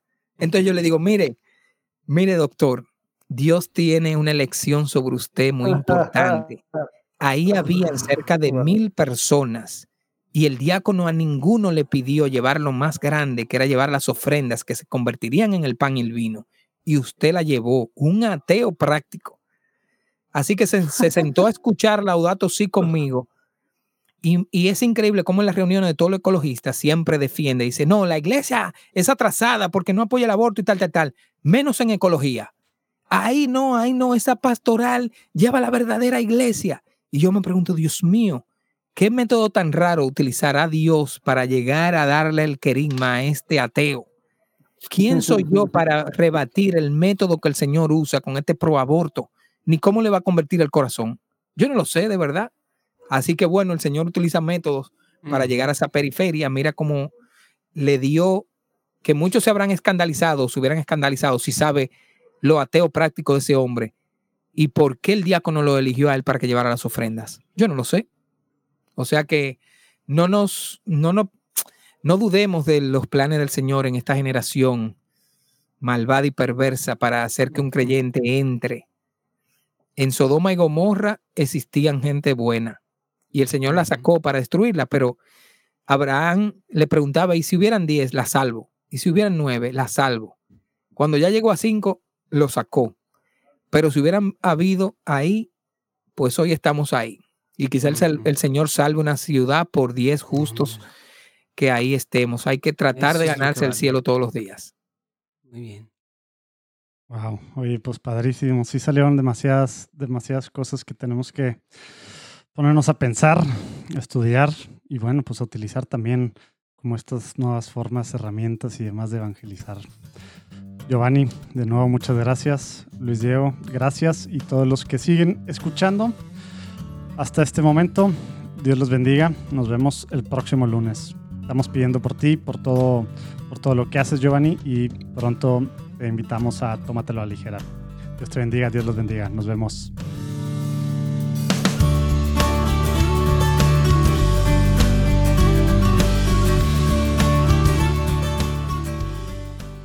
¿Qué tal la platicada con Giovanni? Ahora sí, se terminó. y como viste, pudo haber durado varias horas más, pero bueno, neta, la disfruté demasiado. Padrísimo. la que después podamos hacer algo con él. Con, pues bueno, todos estos dones, toda esta experiencia, todas estas ganas, ¿verdad? Del espíritu que se nota en él.